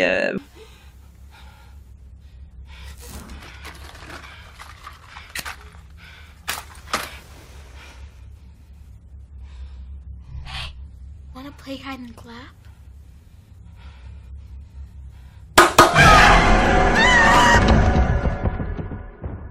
Vous l'avez vu euh, où, quand, comment, que s'est-il passé? Alors euh, non, là, là, là, il faut pas abuser. Euh, je n'ai pas. Non, non, je dis non, je n'ai pas payé de place de cinéma pour aller voir Conjuring. Je l'ai regardé sur Netflix, comme tout le monde, comme toute personne qui se respecte. Très bien. Alors, est-ce qu'il t'a fait peur? Parce que 2013, on était déjà dans le, on faisait déjà ce qu'on fait actuellement. Euh, ça t'a impressionné? Non, pas du tout. Non, non, non, je, non, non, pas, non. Euh, Très bien. It's a no. it's a no. Très bien. Bonnette? Euh, It's a no uh, for me also. Euh, je, je l'ai vu, hein, mais it's a no. It's a no Conjuring. Eh bien, c'est pareil pour moi. Euh, trop, trop installé dans la profession. J'ai vu ça. Alors, c'est le pire, c'est ça en fait. J'ai vu ça, je me suis dit, mon Dieu, mais ils ont pas honte de raconter euh, des trucs. Euh, enfin, c'est tellement gros en fait. Je me dis, mais c'est pas possible de faire des films aussi sensationnels. Enfin, qui gobe ça quoi? Apparemment tout le monde. Bah, et en fait, quand on s'intéresse, C'est ça, exactement.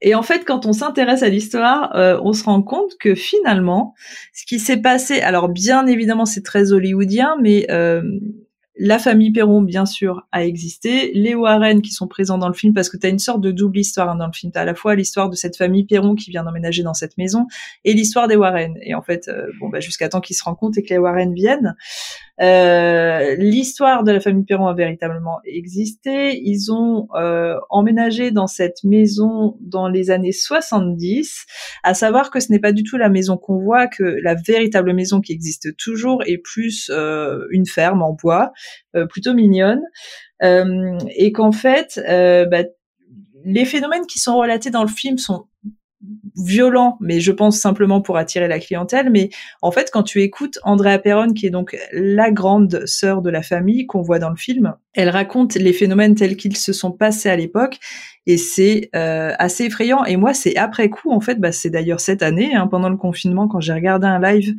euh, que je me suis rendu compte que en fait ce que racontait Andrea Perron était absolument terrifiant et que c'est des phénomènes auxquels moi je n'ai jamais assisté dans ma, vie.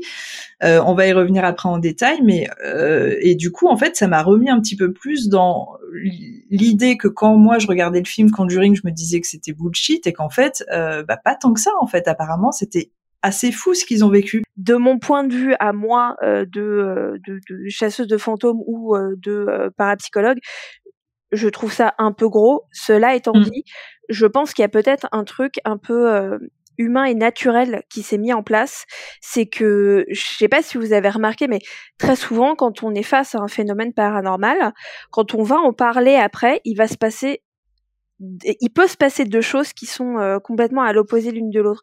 C'est soit le temps passant, on va complètement rationaliser ce qui s'est passé et en fait, on va, voilà, la porte s'est ouverte toute seule, mais bon, c'était le vent, c'est pas grave. Mmh Soit à l'inverse, en fait, c'est comme si notre cerveau allait au fur et à mesure faire grossir le truc dans nos têtes et, et que du coup, bah, la porte qui s'ouvre toute seule va devenir, euh, euh va devenir euh, l'autre qui passe dans l'arbre avec sa, sa, sa, confiture, quoi. Et le petit petit Kylian là qui, qui, qui, qui est mangé par l'arbre. et, et, moi, les, les périodes, parce que j'ai pas envie de me dire ils mentent, il et elle mentent en fait, et je me demande s'il y a pas un peu de ça s'il n'y a pas, en fait, eux, ils sont, ils sont persuadés de ce qu'ils disent, mais voilà, il y a une espèce d'extrapolisation. Il y a surtout une personne qui témoigne, hein, c'est Andrea Perron, donc la grande mm. fille, qui à l'époque a 15 ans quand tout ça se passe. Et en fait, ce qui est impressionnant, c'est que euh, on en avait parlé toutes les deux, Vonette, hein, c'est qu'aujourd'hui, en fait, elle continue euh, avec toujours la même euh, la même passion de raconter exactement dans les moindres détails ce qui s'est passé euh, le soir de la séance et en fait, ce qui est impressionnant, c'est que tu regardes une interview, tu es hyper touché parce que tu vois qu'elle a bon fond, cette personne. En tout cas, elle a mm. l'air d'avoir bon fond. Tu regardes une deuxième interview, une troisième, une quatrième, et tu te rends compte qu'elle pleure toujours au même moment et qu'en fait, en effet, il faut pas oublier déjà qu'on est euh, sur un souvenir dans les années 70, que elle, elle avait 15 ans, donc elle n'était pas totalement adulte, qu'elle a vu cette scène au travers d'une porte, donc elle n'était pas présente dans la pièce, et que elle a pu aussi construire un faux souvenir, qu'elle a pu aussi le grossir, euh, qu'elle a pu euh, éventuellement s'engouffrer dans un mensonge et depuis en fait elle le raconte parce que quand elle le raconte il n'y a pas d'acting. En tout cas, je ne pense pas. On dirait que ça la touche vraiment. Mais c'est juste fou parce qu'en fait, je pense que depuis, elle, a tellement l'habitude de raconter son histoire et de pleurer à certains moments que maintenant elle le fait sur commande. Et c'est hyper impressionnant. C'est-à-dire que la première fois, ça te touche et la troisième fois, tu es là, mais est-ce que, est-ce qu'une fois de plus, on est en train de me tromper? Est-ce que cette personne est, est vraiment honnête et sincère dans ce qu'elle essaye de décrire? Alors, moi, j'ai l'impression que, enfin, de, ce que tu me dis, euh, je l'ai pas vu, mais moi, j'allais te dire, c'est scénarisé. Tu vois? En fait, même, même si, même si, euh, même si t'as l'impression euh, que euh, la personne est sincère et tout, en fait, elle, c'est, à force de le répéter, en fait, finalement, elle se met en, en condition, quoi. Ça peut être aussi un parce que euh, inventer euh, des histoires et finir par y croire euh, dur comme fer, c'est un des symptômes post-traumatiques mmh qu'on observe beaucoup, surtout sur les gens qui ont vécu ces stress traumatiques à un jeune âge, ce qui semble être son cas. Et c'est un truc qu'on a beaucoup observé dans les études, c'est-à-dire en fait le, le souvenir qui se déforme. Alors effectivement, tu raison Vanessa, c'est que ça, on, peut se dire ça si on ne prend pas en compte que effectivement la meuf le raconte à chaque fois de la même façon et se met à pleurer au même endroit. Parce qu'effectivement, là, euh, dans ce que tu dis, moi j'en ai pas vu assez euh, des interviews pour avoir vu cette répétition, ce schéma se mettre en place, mais je, bien évidemment, je te crois sur parole. Et effectivement, d'entendre ça, eh ben c'est ce qui va peut-être me faire passer du côté de ah bah ok, peut-être qu'elle est pas non plus complètement de bonne foi alors il s'est passé probablement un truc hyper traumatisant dans cette maison et que maintenant en fait euh, sans s'en rendre compte et moi moi par contre je ne pense pas que c'est volontaire. Je pense pas que c'est de l'acting. Je pense pas que c'est si si c'est euh, bullshit c'est euh, elle, elle le contrôle pas. C'est un faux souvenir à la limite. Ou alors c'est complètement vrai et c'est elle est toujours traumatisée bah, 40 ans après. Ce qui est complètement fou en fait alors c'est là que la c'est là que la vraie parapsychologie devrait entrer en considération, parce qu'il y a une grande partie d'études statistiques dans la parapsychologie, et ce serait intéressant de voir euh, enfin de faire ressortir des statistiques sur cette histoire et de voir, euh, bah voilà, statistiquement euh, combien de fois elle pleure à quel endroit en le racontant, quel mot elle a utilisé le plus, etc. pour voir s'il y a un espèce de de schéma qui se détache de ça. Et je pense que ça pourrait amener des réponses en termes de psychologie en fait, de, de Complètement. Je pense que c'est des, des, recherches un petit peu comme ça qu'il faudrait faire euh, pour voir euh, comment elle se positionne et si ce qu'elle raconte est vrai. Par contre, en effet, il s'est véritablement passé quelque chose ce soir-là. Alors, pour raconter la véritable histoire, parce que c'est vrai que ce qu'on voit dans le film, en fait, c'est hyper violent. On voit qu'ils viennent plusieurs jours. On voit que euh, la mère finit par être possédée, qu'elle est, il l'attache là dans la cave, je sais pas où, la chaise vole, machin. Enfin, c'est enfin, c'est fou, c'est très sensationnel. Et en fait, euh, il faut savoir que les Warren ne sont venus qu'un soir. Ils sont pas venus plusieurs jours. Et ce soir-là, en fait, ils sont venus une fois de plus avec une médium et des caméras. Euh, D'ailleurs, ils disent que les caméras ont été détruites par les entités négatives et que bien évidemment, et bien sûr. Et en fait, ce qui se passe ce soir-là, c'est que à ce moment-là, donc la mère qui s'appelle Caroline n'est pas du tout possédée. Ils vivent en effet tous des phénomènes dans la maison. Euh, beaucoup la mère, elle a beaucoup beaucoup de phénomènes. C'est pour ça qu'elle finit par accepter euh, les Warren parce qu'au début elle voulait pas. Et en fait, euh, c'est Lorraine qui dit on va faire une séance tous ensemble, donc une séance de spiritisme. Et donc elle invoque les esprits machin. Et en fait, c'est là où il y a cette scène surréaliste qu'Andrea décrit que sa mère commence à parler dans une langue comme d'habitude, hein, euh, genre latin euh, méconnu, que sa chaise commence à euh, se, lever du sol, voler un peu dans les airs, machin, et qu'elle est complètement projetée contre le mur. une scène hyper violente qui laisse la mère au sol, complètement blessée, et qu'en fait, à partir de là, les Warren se barrent. Et Andrea Perron, c'est souvent à ce moment-là qu'elle pleure parce qu'elle dit qu'elle est complètement traumatisée par cette scène parce que les Warren euh, n'ont d'ailleurs jamais pris de nouvelles par la suite, ils se sont barrés comme des voleurs. Et qu'en fait la mère, il y a des interviews de la mère parce que maintenant elle est décédée, à l'époque a donné quelques interviews. En fait, ça avait cet accident très violent avait laissé des séquelles, c'est-à-dire que c'est quand même il s'est passé un truc quoi qu'il arrive le soir où il y avait les Warren. Donc après, euh, c'est quasiment impossible de savoir euh, le vrai du faux, mais en tout cas la version d'Andrea c'est ça. Voilà, et qui est quand même, enfin je veux dire, une personne assise sur une chaise qui est euh, attirée dans les airs et qui est projetée, mais la mère a fini à l'hôpital. Mais attends, parce que Lorraine Warren a quand même été consultante sur le film. Ouais. On la voit dans le film hein, d'ailleurs. Mais ça, ça l'a pas, ça l'a pas gêné en fait euh, de faire une scène qui n'a pas existé du coup? Oh, est-ce qu'il y a des choses qui les gênaient les Warren? Je suis pas sûre. non mais c'est bien sûr d'enchaîner sur les Warren. Allez, c'est bon, une grosse tartine là. Hop, taillons-leur un veston. Ah, alors, par où commencer? Alors, les Warren qui sont donc euh, de véritables personnes parce que je pense que peut-être des gens n'ont pas fait de recherche, ont vu Conjuring 1, 2, 3, Annabelle 1, 2, 3 et se sont dit tiens, est-ce que les, les Warren existent? Oui, ils existent véritablement, euh, qui sont donc a priori un couple de euh, médiums et démonologistes euh, très connus aux États-Unis qui ont enquêté sur des cas, alors euh, les cas qu'on voit souvent euh, dans les films, les cas les plus connus et d'autres, et qui ont qui sont aussi partis de certains cas avec des a priori objet hanté, de valeur, ils en ont fait un musée. Bref, ils ont construit tout un mythe autour de leur personne. Alors il y a déjà ça. Déjà, euh, ne serait-ce que sur ça, il y a une énorme controverse et je pense que tu veux en parler, Vonette. D'ailleurs, euh, je le dis aux gens, Vonette a sorti une vidéo pile poil là euh, qui parle des Warren. Donc vous pourrez avoir plus de détails en allant voir sa vidéo. Vonette, tu pourras dire après où est-ce qu'on peut retrouver ta vidéo. Mais déjà, toi, par rapport à tes recherches, qu'est-ce que tu as trouvé sur les personnages Warren, Lorraine et Ed? Eux se positionnent euh, vachement en sauveur en fait, hein, euh, dans les cas de, paranormal. D'ailleurs, Edouard Ed, Ed Lorraine, N'importe quoi. Il n'était qu'un. Euh, Ed, euh, Ed Warren euh, disait qu'il trouvait absolument scandaleux les gens qui allaient sur place dans des lieux hantés pour juste mener l'enquête et se barraient sans amener de solution ou sans nettoyer les lieux. Donc eux, enfin, se positionnaient vraiment comme nous allons vous venir en aide. Euh, alors le, le, le premier problème pour moi, c'est que déjà ils étaient extrêmement religieux, euh, donc il y avait euh, tout le temps, tout le temps, tout le temps une partie religieuse euh, dans ce qu'ils faisaient, ce qui pour moi est déjà un premier signe euh, de non neutralité. C'est-à-dire que tu peux euh, croire en Dieu, moi je crois en Dieu. Par contre, quand j'enquête, je crois pas, je, n'enquête pas avec mes croyances en Dieu. C'est deux choses complètement différentes.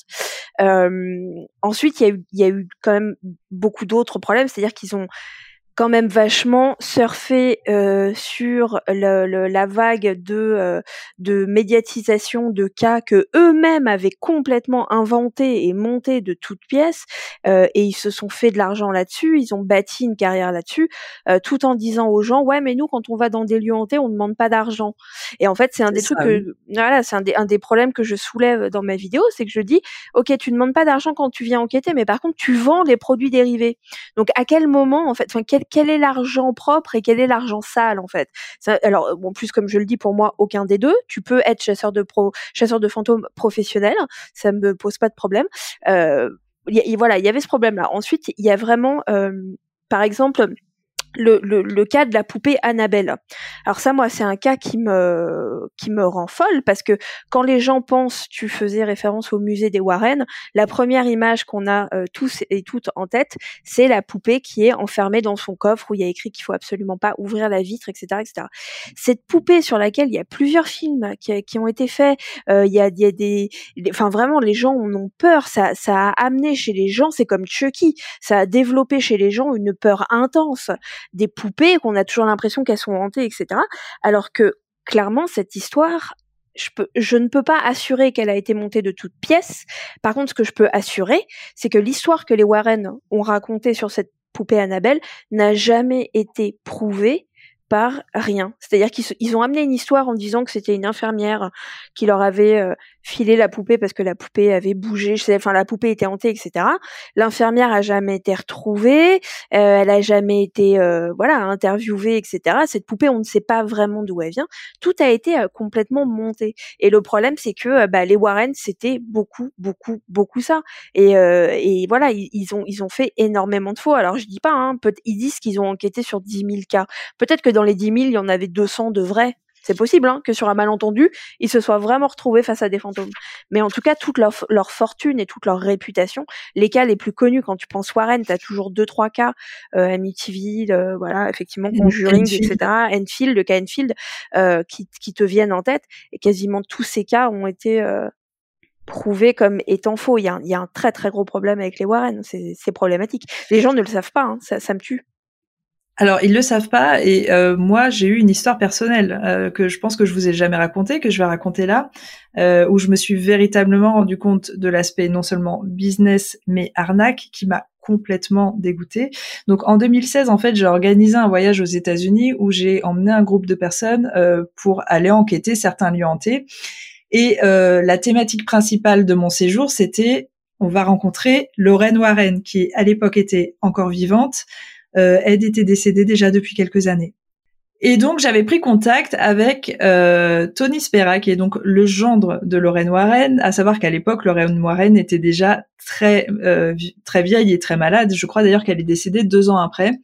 Euh, et c'est lui qui gère ses affaires en fait. Et à l'époque, ce qu'il proposait, c'était euh, une heure pour rencontrer Lorraine, lui poser des questions et voir Annabelle.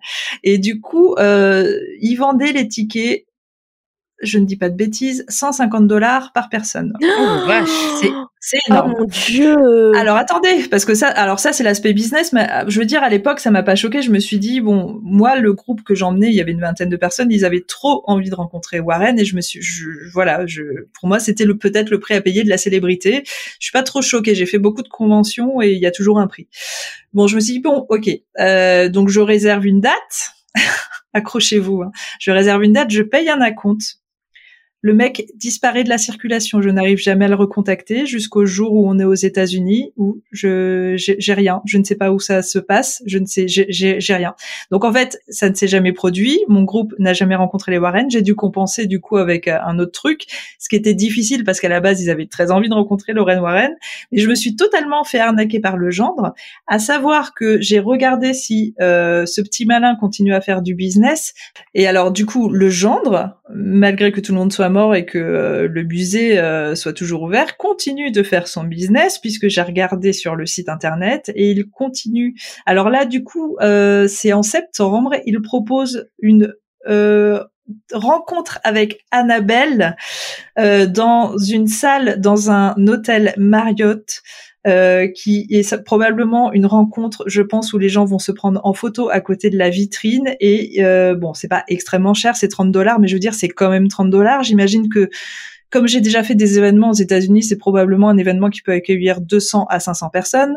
Euh, donc voilà, on peut imaginer ce qui se met en fin de journée dans les poches. Et tout ça après la mort de Anne et Lorraine Warren. Donc en fait, j'ai l'impression que euh, l'aspect business et arnaque euh, a été passé comme ça dans toute la famille ben, moi, il me semblait, euh, alors peut-être que je me trompe, mais il me semblait en tout cas que la, la fille de euh, Judy, la, la, fille de Lorraine, euh, de Ed et Lorraine, qui est donc la femme de Tony Spara, euh, est témoin. Elle est, elle est, elle est complètement croix, enfin, elle croit tout ce que ses parents lui ont raconté, etc., etc.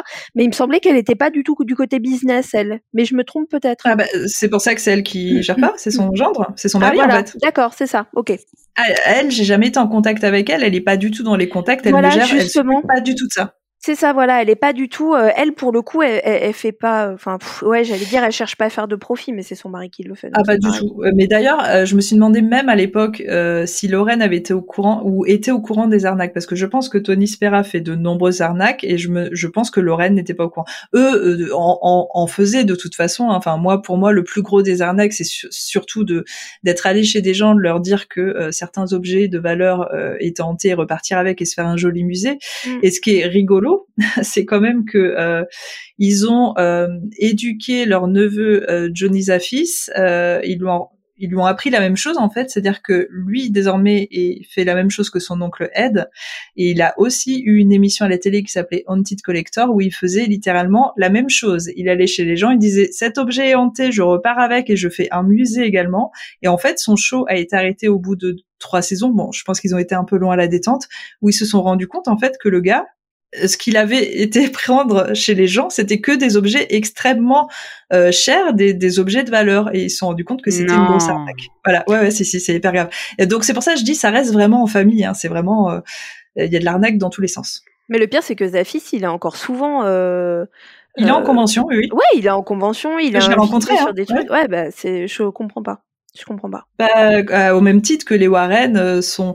En fait, il y a une controverse sur les Warren, mais je veux dire, aux États-Unis, tout le monde ne les déteste pas. En fait, on leur a, on leur donne encore de la crédibilité. On, on les, quand ils étaient encore vivants, on les invitait beaucoup sur les plateaux. Enfin, euh, voilà. Euh, comme tu l'as dit tout à l'heure, Laetitia, Lorraine Warren a été consultante sur le film. Euh, on, a, on, a, écouté ce qu'elle disait, ce qu'elle avait à dire quand même, tu vois. Donc alors, alors qu'ils auraient très bien pu prendre la fille de, de, de, de, ces personnes des Perronnes pour, pour être consultante et on aurait eu sa version à elle et finalement la version aurait été complètement différente.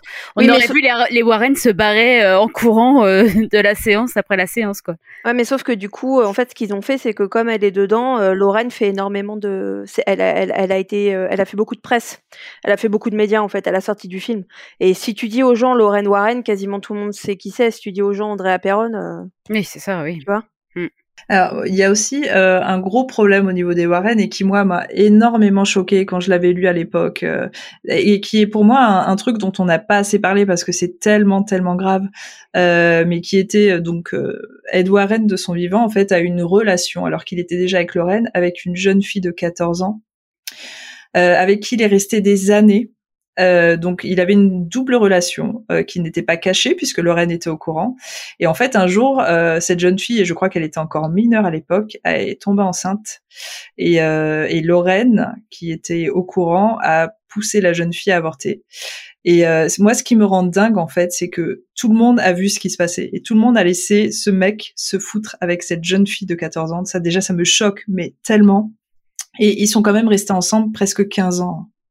Hmm. C'est-à-dire que la gamine, euh, la, enfin la gamine du coup qui n'était plus gamine, approchait, je crois, les 25-30 ans quand elle a fini par mettre. Alors je sais plus si c'est elle ou si c'est lui qui met un terme ou s'il meurt ou je sais plus ce qui se passe.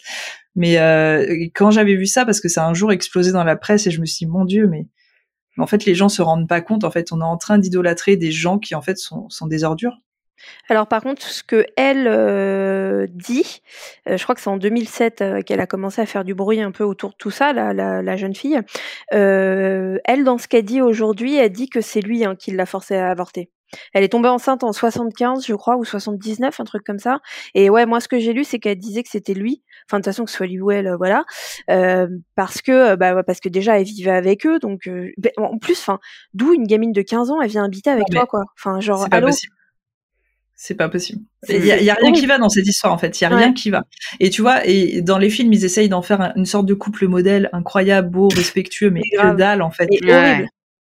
Oh, on peut pas non plus euh, défendre Lorraine parce que euh, bah, je pense qu'elle aurait pu faire quelque chose aussi, mais elle est aussi victime dans cette histoire. C'est-à-dire que bon, certes, elle est, euh, elle, ne fait rien, mais elle est aussi victime de ce mec qui est, qui, est, qui, est, une sombre ordure. En fait, c'est absolument affreux. Mais d'ailleurs, en 2007, quand la, j'allais dire la gamine, elle était plus gamine du coup forcément, mais lorsque la jeune fille qui a eu cette relation avec Ed Warren en 2007, elle a commencé à parler, elle a effectivement confirmé que Ed était extrêmement maltraitant physiquement et mentalement avec Lorraine. Non, mais quelle C'était une sombre ordure. C'était une sombre ordure, ce mec.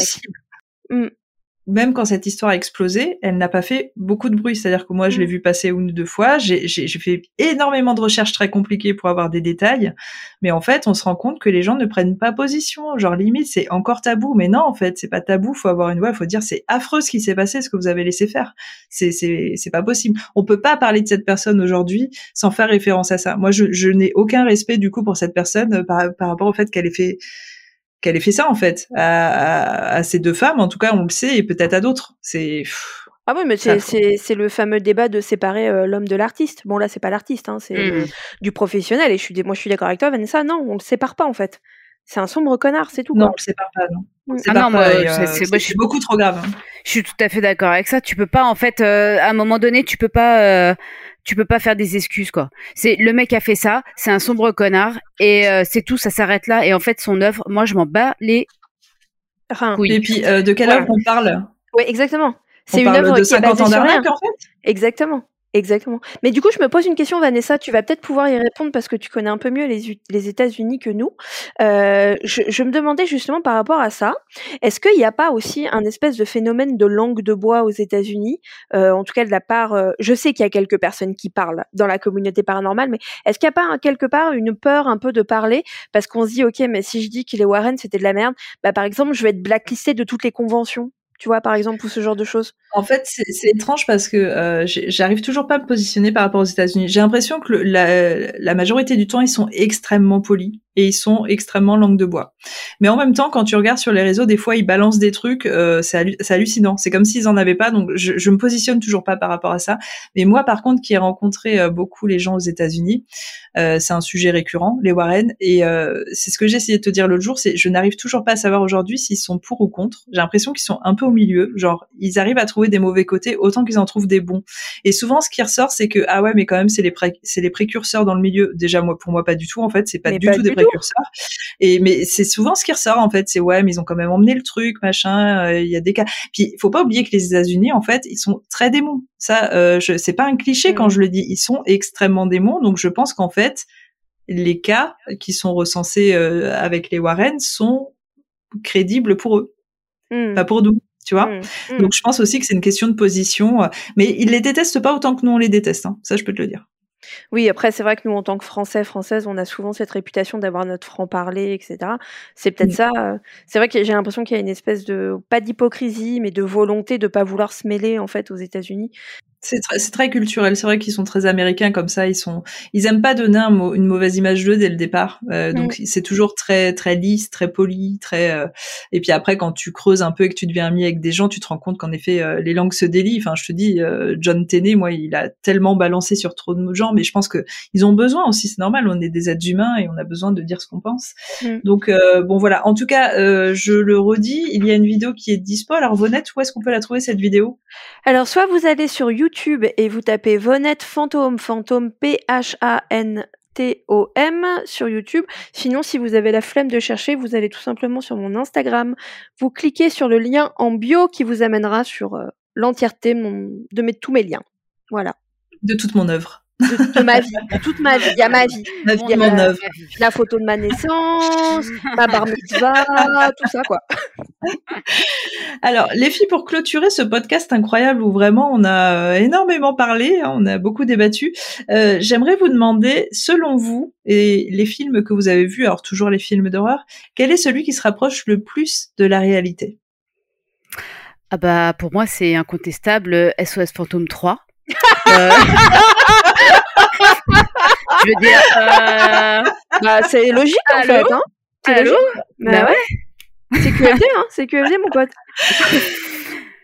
euh, bah, du coup, euh, moi, j'ai envie, très envie de dire aucun. Je ne me retrouve littéralement dans aucun film, aucune série, aucun rien. Euh, alors moi je réfléchis parce que en fait il y a un film qui ressort souvent d'ailleurs quand on parle entre personnes qui aiment le paranormal c'est les autres. Maintenant euh, c'est pas 100% la réalité mais euh, moi ça a soulevé une question qui était intéressante quand j'ai vu les autres qui était euh, qui est le fantôme de l'autre et qui est une question qu'on se pose souvent quand on enquête parce qu'on est parfois face à des phénomènes où on n'a pas l'impression que c'est des fantômes et même qu'on a l'impression d'être face à des entités qui eux ont l'impression d'être face à des fantômes. Donc des fois c'est j'aimais en fait que euh, ce film me rapporte euh, ce, genre de réflexion. Euh, et après bah, moi je pense que la Maison des Ombres alors le twist est un petit peu trop quand vous le verrez vous verrez c'est pas c'est pas proche de la réalité mais j'ai aimé le fait qu'il y ait une chasseuse de fantômes qu'elle utilise des techniques vraiment qui étaient utilisées à l'époque du grand spiritisme.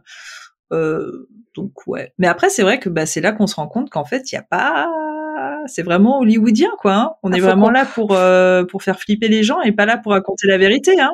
Faut qu'on en fasse un, en fait, je crois, de film. Bah pourquoi pas C'est mon rêve, c'est mon rêve. Et, en plus, on a des exemples là de, de les plus grands succès euh, avec, fait avec zéro budget en une semaine. Euh, Moi, je suis chaude. Hein. Euh, venez, on fait un film. On va une semaine, on va une semaine à l'ancien hôtel et on bah, tourne. Bah, ce sera pas vraiment un film. Oh là là. Ce sera pas vraiment bah si, un film. ça va être un film un peu réalité, on saura pas. Exactement. Pas besoin d'effets spéciaux. Oui, voilà. Et, on revient jamais. Et comme ça, les gens ils diront, ils ont disparu lors d'une enquête à l'ancienne. Et la personne n'appelle, tu sais. Nous avons retrouvé leur téléphone portable. Bon, bah, bon débarras. Hein. Bon voilà les filles, écoutez, on a fait le tour de tout ce qu'on avait à dire sur les films d'horreur. Euh, on aime les films d'horreur, mais a priori ils nous font moins peur. Il euh, n'y a pas trop de films qui se rapprochent de notre réalité à nous. Euh, merci à vous les filles d'avoir été avec moi une nouvelle fois, c'était cool. Bah, merci à toi. On recommence quand demain? On recommence bientôt. De toute façon, il y a plein de sujets à aborder, mais vous êtes toujours les bienvenus. C'est un peu votre deuxième maison, ce podcast. On est d'accord? Bien sûr. Est-ce qu'on peut avoir un trousseau de clés, s'il te plaît? voilà, je vous le donne. Vous le, Merci. attrapez la clé. Alors, les filles, si on veut vous retrouver sur les réseaux sociaux, euh, on va refaire un petit tour rapide. Où est-ce qu'on peut vous retrouver? Alors, moi, essentiellement sur Instagram, euh, toujours euh, NCYBoy attaché et sur Facebook, mais bon, j'y suis pas trop. Alors voilà. du coup, c'est moins drôle et, du, et c'est euh, Laetitia Dani Philippe. Et moi, tout simplement, vous allez sur Instagram, vous tapez Vonette Fantôme, Fantôme P-H-A-N-T-O-M, vous, vous, vous, brosez, comme on dit, et quand vous tombez sur la photo d'un de, de, d'un grand roux qui a une casquette et qui claque des doigts, c'est moi. Voilà. Et moi, du coup, bah, vous allez faire comme Vonette, c'est beaucoup plus simple. Vous allez sur Instagram, Vanessa-Paranormal Life avec un seul L. Et là, en fait, vous allez avoir un lien Linktree avec tout, tout, tous les réseaux. Et voilà, vous aurez tout recensé à un endroit. Donc, on vous attend avec impatience. Euh, on vous remercie de votre fidélité. Il y a eu beaucoup de monde sur le premier podcast et c'était cool d'avoir vos retours. Euh, on vous retrouve dans deux semaines. Merci les filles d'avoir été là. Je vous fais plein de bisous et je vous dis à bientôt. Ciao les filles. Bisous. this house.